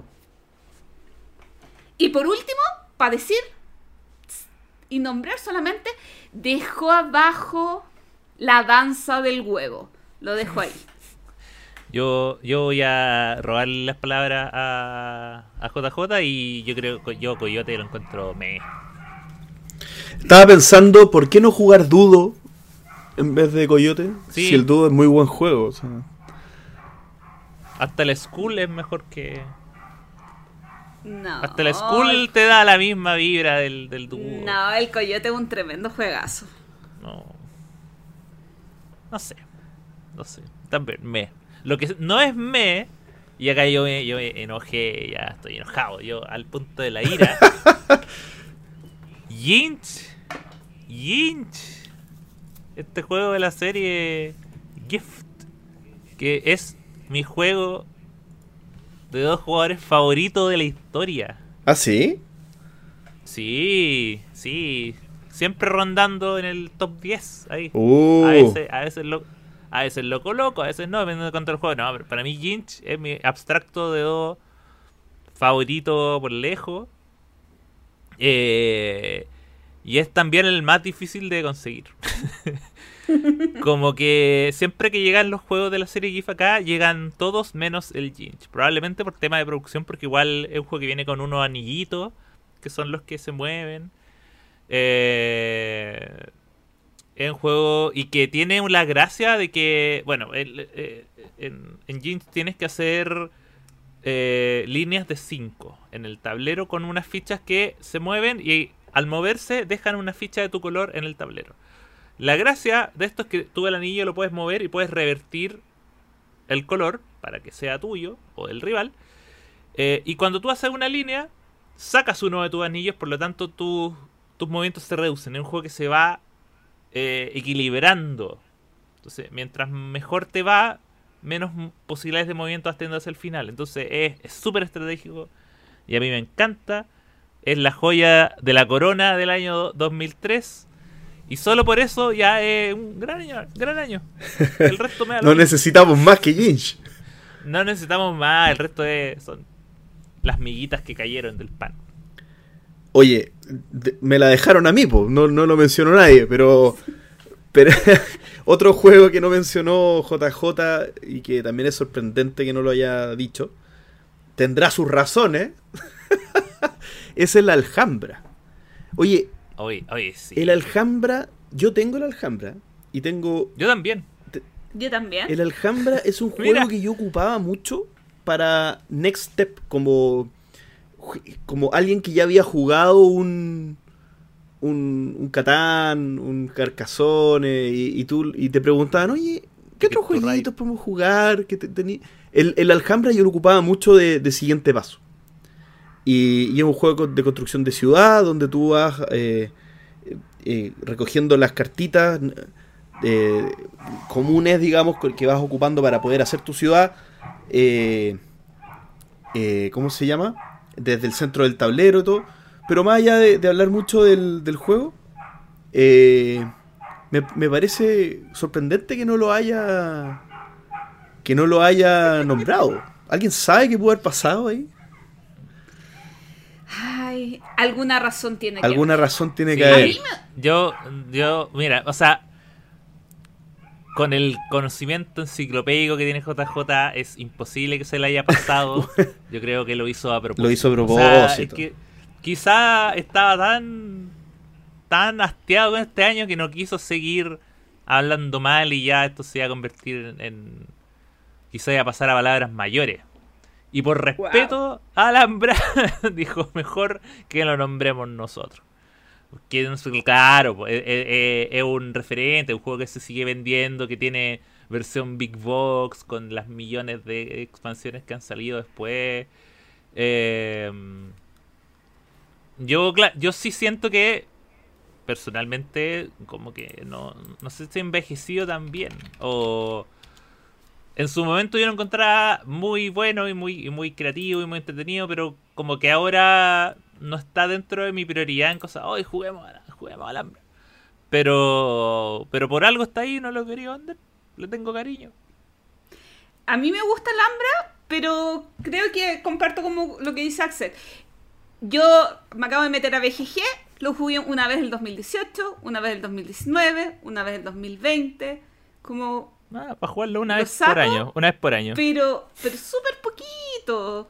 Y, y lo bueno, no sé si toda, ah, me- aprovechando que estoy en BGG, voy a, eh, que, que aguanta seis jugadores y que el turno igual es rápido. Entonces, es, yo creo que siempre es importante tener juegos de una complejidad media baja que aguanten hartos jugadores sin que se haga tedioso el turno. Mm. Sí, tiene toda la parte de la economía, de las compras, que... Me acuerdo que era una de, los primeros juegos que tenía una regla muy ruda que era no hay vuelto.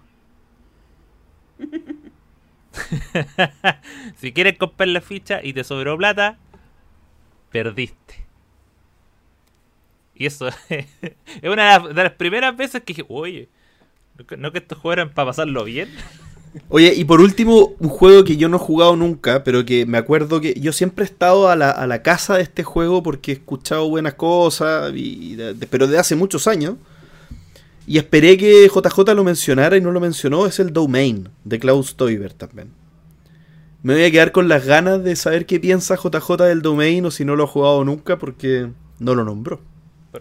Probablemente va a decir me.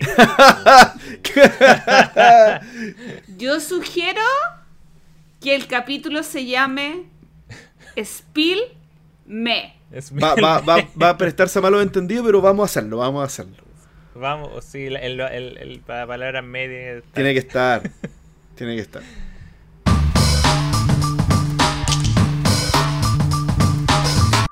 El entreturno responde. Y Axel nos contará qué nos preguntaron nuestros amiguitos por Instagram y por Facebook. por nuestras redes. Tenemos a red-f campo que vamos a partir suave. Vamos a partir suave esta, este este no responde.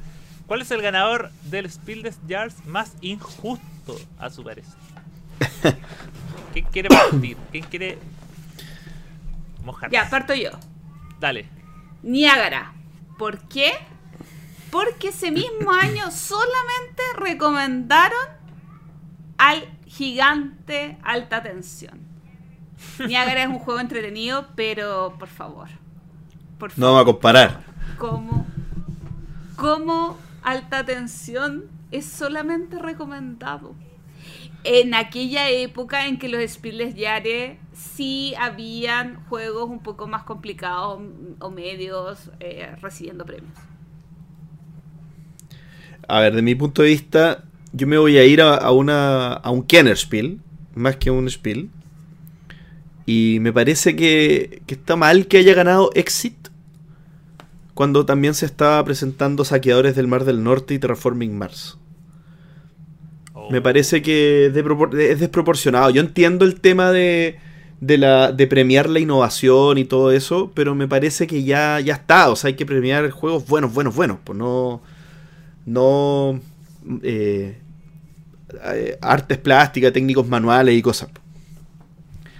Eh, y por otro lado, quiero decir como un comentario general de, de que aquí nosotros, claro, estamos viendo que, de las ternas presentadas, pero me parece que si nos ponemos a, buscar bien todos los juegos que salieron en los años que, están las- estas ternas, podríamos encontrar muchos ejemplos de juegos que podrían haber estado en la terna en vez de, de los que están eh, puestos acá.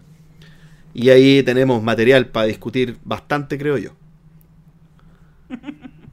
Claro, o sea, por ejemplo, no sé, el, el 2011 ganó Whirlpool, que es un juego que... que... ¿Qué qué? Tremendo juego. que es tremendo juego. Pero el 2011 Gloria salió Castillo de Borgoña, po. Pero, pero yo creo que para el nivel de Spiles Yare, To- Eh, todos, los, todos los años no, no ha ganado un juego de, de Stefan una injusticia. ¿Nunca ha ganado un Spiel. Stefan Feld? ¿O un Kenner Spiel tampoco? Que yo sepa, no. Es- no. No. Estuvo, lo más cercano que estuvo fue cuando Carpe Diem. a, A Carpe Diem, Diem. exacto. Y ganó. Ganó Wingspan, no tenía Ah, sí. Pero ahí ganó por los por huevitos. No tenía por dónde. Sí, o sea, claro, yo, yo desde mi corazón te puedo decir ese, pero es que como que toda, mira, la más cercana y esto es una es una una polémica. Quiero porque a mí me parece que eh, Pandemic le tuvo que haber ganado Dominion. ¿Tú creí? No. Estás Yo creo, loco, sí, Axel. Pero sí. si Dominion. Compadre, Sí. toda vez que sale un juego que se termina transformando en una mecánica, no podéis dejarlo. No podéis dejarlo afuera. O sea, es- Oye, Pero, pero, pero Pandemic también. No, no, no una mecánica, pero. Hizo explotar los colaborativos. Que no son. Que de hecho, no son mi. mi. Y estoy siendo. Estoy siendo. eh, estoy defendiendo algo que Ah, no me está gusta. bien. estás tratando de ser. Salomónico, ¿no? Estoy Eh, tratando de ser objetivo. O sea, a mí, claro, si me- yo siento que, claro, la, la mecánica de la, de la- del deck building es una mecánica que me gusta hasta el día de hoy. Pero yo siento que quizás eh, fue más eh, me- merecido. Mejor juntémonos a jugar Dominion. Dominion, Dominion ya pasó a ser un filler para mí ya. Grande No, sí. no importa, jugué tres partidas. Ah, o jugarlo varias pasado. veces, claro. Seguidita. Sí. Ya, sí, pero pero bueno, habría que ser como, claro, como una revisión más exhaustiva. Pero claro, como digo, no, para mí fue súper... Que para mí igual es difícil porque uno también tiene que pensar en la en los criterios que utilizan. Eh, no sé, por ejemplo, cuando ganó... Yo podría decir que me pareció injusto que perdiera Llama frente a... Eh, a One, pero One es un bombazo. po. El Para- hit, sobre todo para, para, el hit para del lo, bistró. para lo que signif- so- para lo que significa el Spiel des Jazz, obviamente eh, One es un juego que reúne a la familia y llama es, un juego para golpearse. pero nada, pero, pero bueno, siempre van a haber diferencias de criterio. Eh, y, y lo bueno de eso es que igual uno también, yo he entrado en paz con, con eso. Antes uno se enojaba. Es, es muy fácil al principio enojarse y decir, ay, pero ¿cómo? No, no, no nominaron a tal juego. Es como... Es otro, es un, un tipo de premio que ya, ah, ya es, tiene sus criterios. Es como lo mismo cuando uno ve los Oscar. Uno sabe que van a ganar cierto tipo de películas. Oye, igual del 2017, King Domino, lo encuentro súper entretenido, pero cada vez que juego de nuevo Quest for el Dorado, Ah, pues fue el o Dorado. Quest por el Dorado, aunque está Magic Maze, que también para cierto público, o sea, son tres juegos muy buenos, Esos tres nominados estaban súper buenos. Ese Yo año- prefiero Quest for el. Dorado, pero pero claro, depende del foco. O sea, pero es que Quest for el Dorado contra King Domino y contra. oh, qué complicado. Pero con pero eh, co- convengamos que el año 2017 fue quizás el más el más polémico porque estuvo también está la eh, lo que hablaba JP de Exit y, y por el otro lado King Domino ganando claro que eran tres buenos nominados pero ahí uno dice ganó el primó el, el, el criterio Spiel Sí. que claramente King Domino es mucho más masivo que Quest for el Dorado. A pesar de que yo lo encuentro mejor. Total. Así que nada. Siguiente pregunta. Vamos por acá. Dice, ¿es segura? Dice, me, me metí a mi primer Kickstarter y no tengo idea cómo funciona lo del aduanazo. Tengo nervios. Eh, Bueno, generalidades del aduanazo, si es que te para, es a un poquito más del 30% del costo de lo que compraste sumado con el envío. Eso es como la generalidad del aduanazo, eh, que eh, entre paréntesis, en co- compras superiores a 30 dólares, incluyendo el precio del el juego o del objeto que compras más el envío. Ahora yo creo que JP puede dar más su experiencia basada en Kickstarter. eh, yo, yo creo que, que, cada vez es más seguro que te, va a que te van a cobrar el aduanazo. A mí me, pasa que, que los últimos envíos todos me los han cobrado.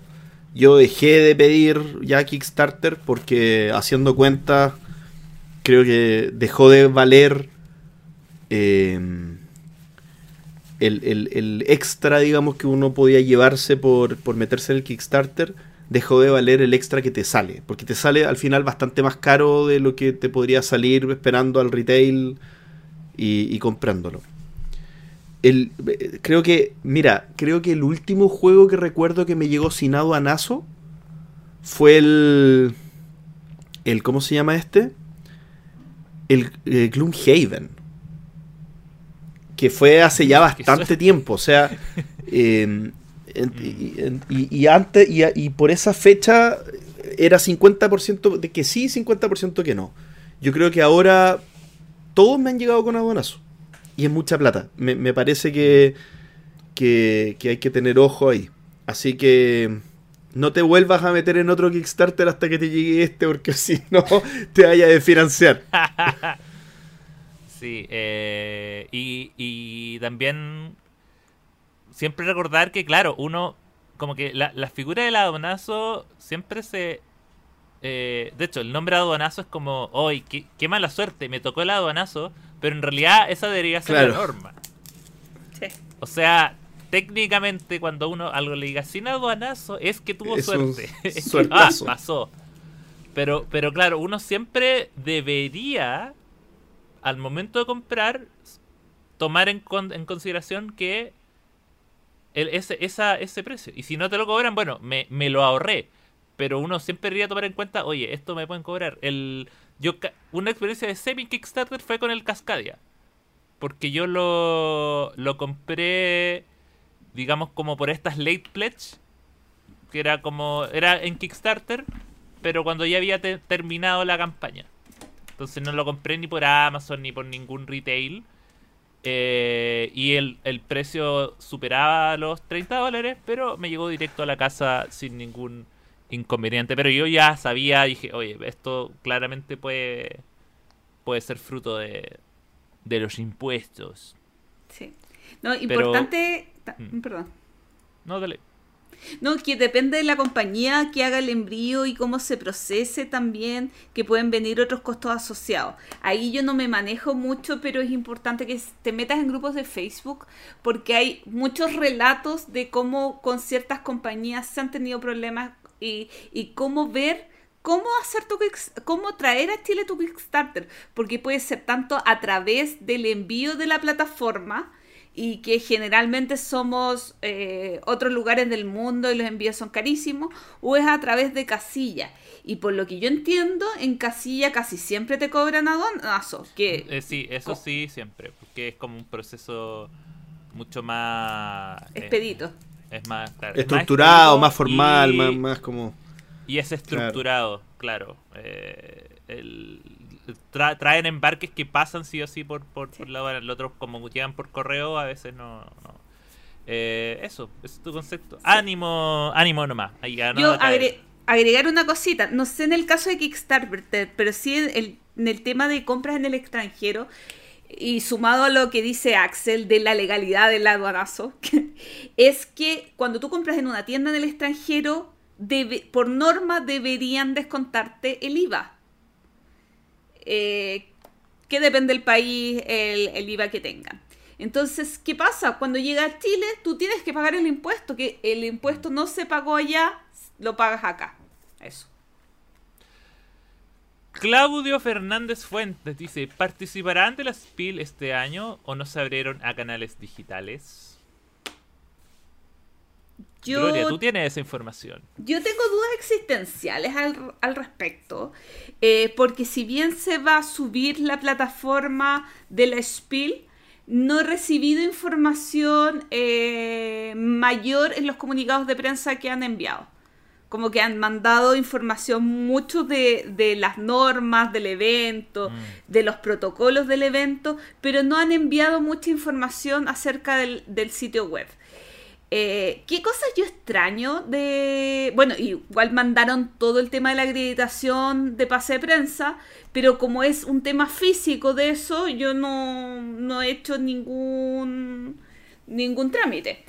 Eh, sí se puede entrar, ya se puede uno registrar en, eh, en la página de Spiel Digital, pero no tengo claridad si es que va a estar funcionando como el año pasado eh, en ese sentido. Nosotros, bueno, en este programa ya hablamos de los Spiel.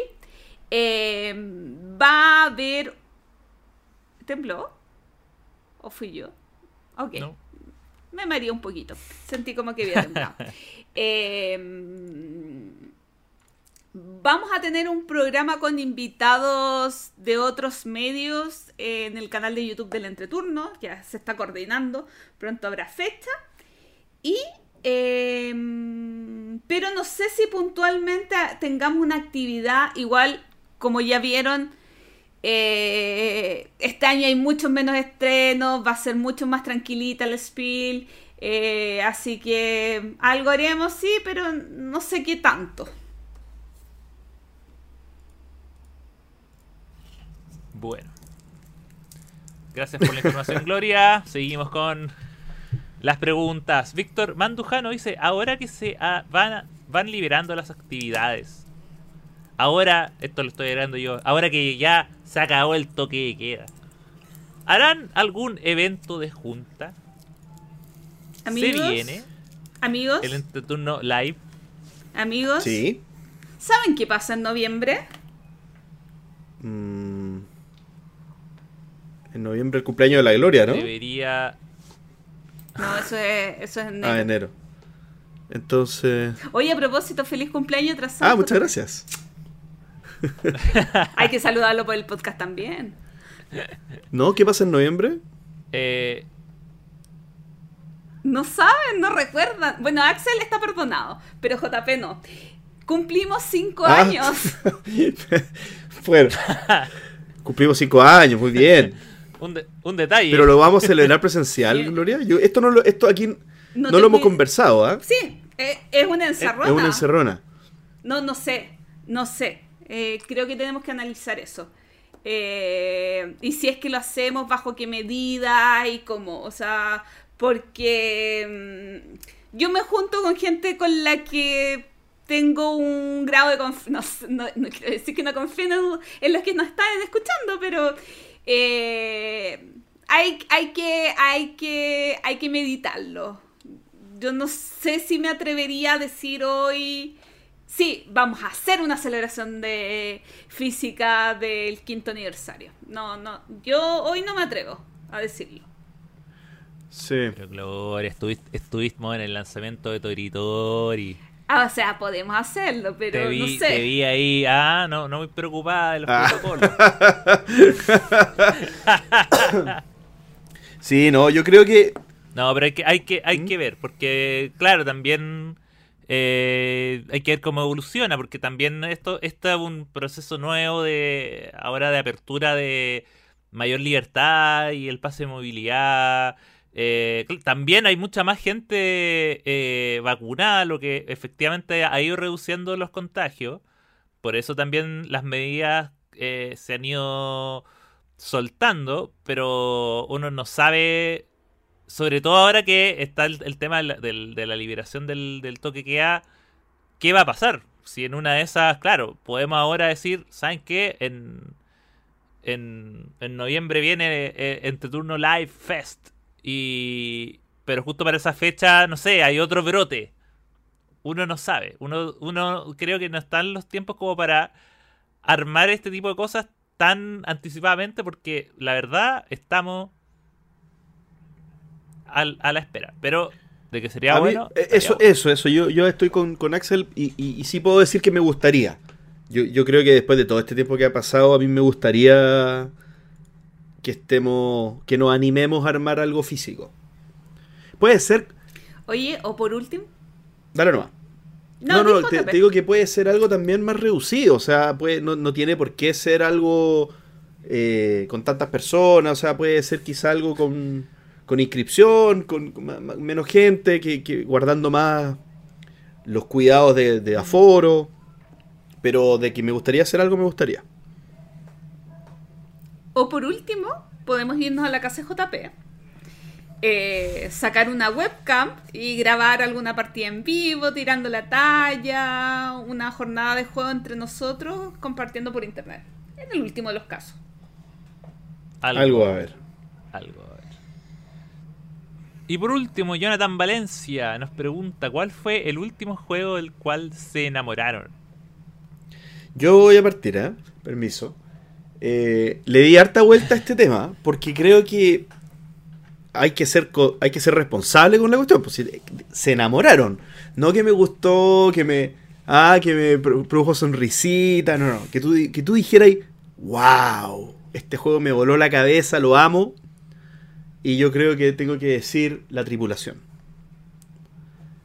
Es un juego que, bueno, aparte que el, el- el momento, po, eh, la vuelta a jugar juegos de mesa con mi papá después de tanto tiempo, eh, juego de baza familiar ahí, en, eh, Gloria ahí tiene bien clarito que a mí me gusta jugar juegos de baza con mi familia. Y el twist de juego de bazas colaborativo, me, hasta el día de hoy pienso en esas partidas. Jugamos toda la tarde, aparte hicimos casi todas las misiones, fue una muy muy buena experiencia. Yo ya no Gloria, creo en el amor. en todos los sentidos de mi vida. Eh, digamos como. Ay, que no- tengo. Es que son dos juegos que tratábamos anteriormente en el programa. Pero no son amor, amor, amor. Son. o quiero entablar una relación con ellos. No sé si casarme, pero sí entablar una relación con ellos. Y digo, ya, y más encima con dos. Eh, es que fueron fa- y, y las dos son culpas de Axel. Ojo ahí. Eh, Castillo de Tuscany y Jubaco. Eh, fueron dos juegos que, que me sorprendieron porque eran el juego de Kramer y Kisling que no esperaba y el juego de Fell que no esperaba. Eh, ¡Pum! Emociones, falta de expectativa, satisfacción. Eh, los quiero muchísimo y quiero tener un- una relación larga en el tiempo con ellos. Una, re- una relación abierta. Oye, también ven- vengo bien poliamoroso. Eh, es que por, por distintas maneras, porque, eh, no sé, pensaba, el último juego que visualmente me enamoró es Pradera. Eh, me gusta mucho, me gusta mucho Pradera. Eh, está ahí, lo quiero jugar mucho, por mucho tiempo más. Eh, pero pero así como con el como el amor que que comentaba JP que es como de buenos recuerdos, de decir, oye, que de repente sentarme y acordarme de lo bien que lo pasé jugándolo, fue King's Dilemma. Pero, Yo ¿no te enamoraste más de. O sea, ¿no es más reciente de un Imperium? eh, es una relación que está en proceso de un coqueteo. Estamos coqueteando. Mira, con, con Dune Imperium en estos momentos es que me falta jugarlo Ah, físico.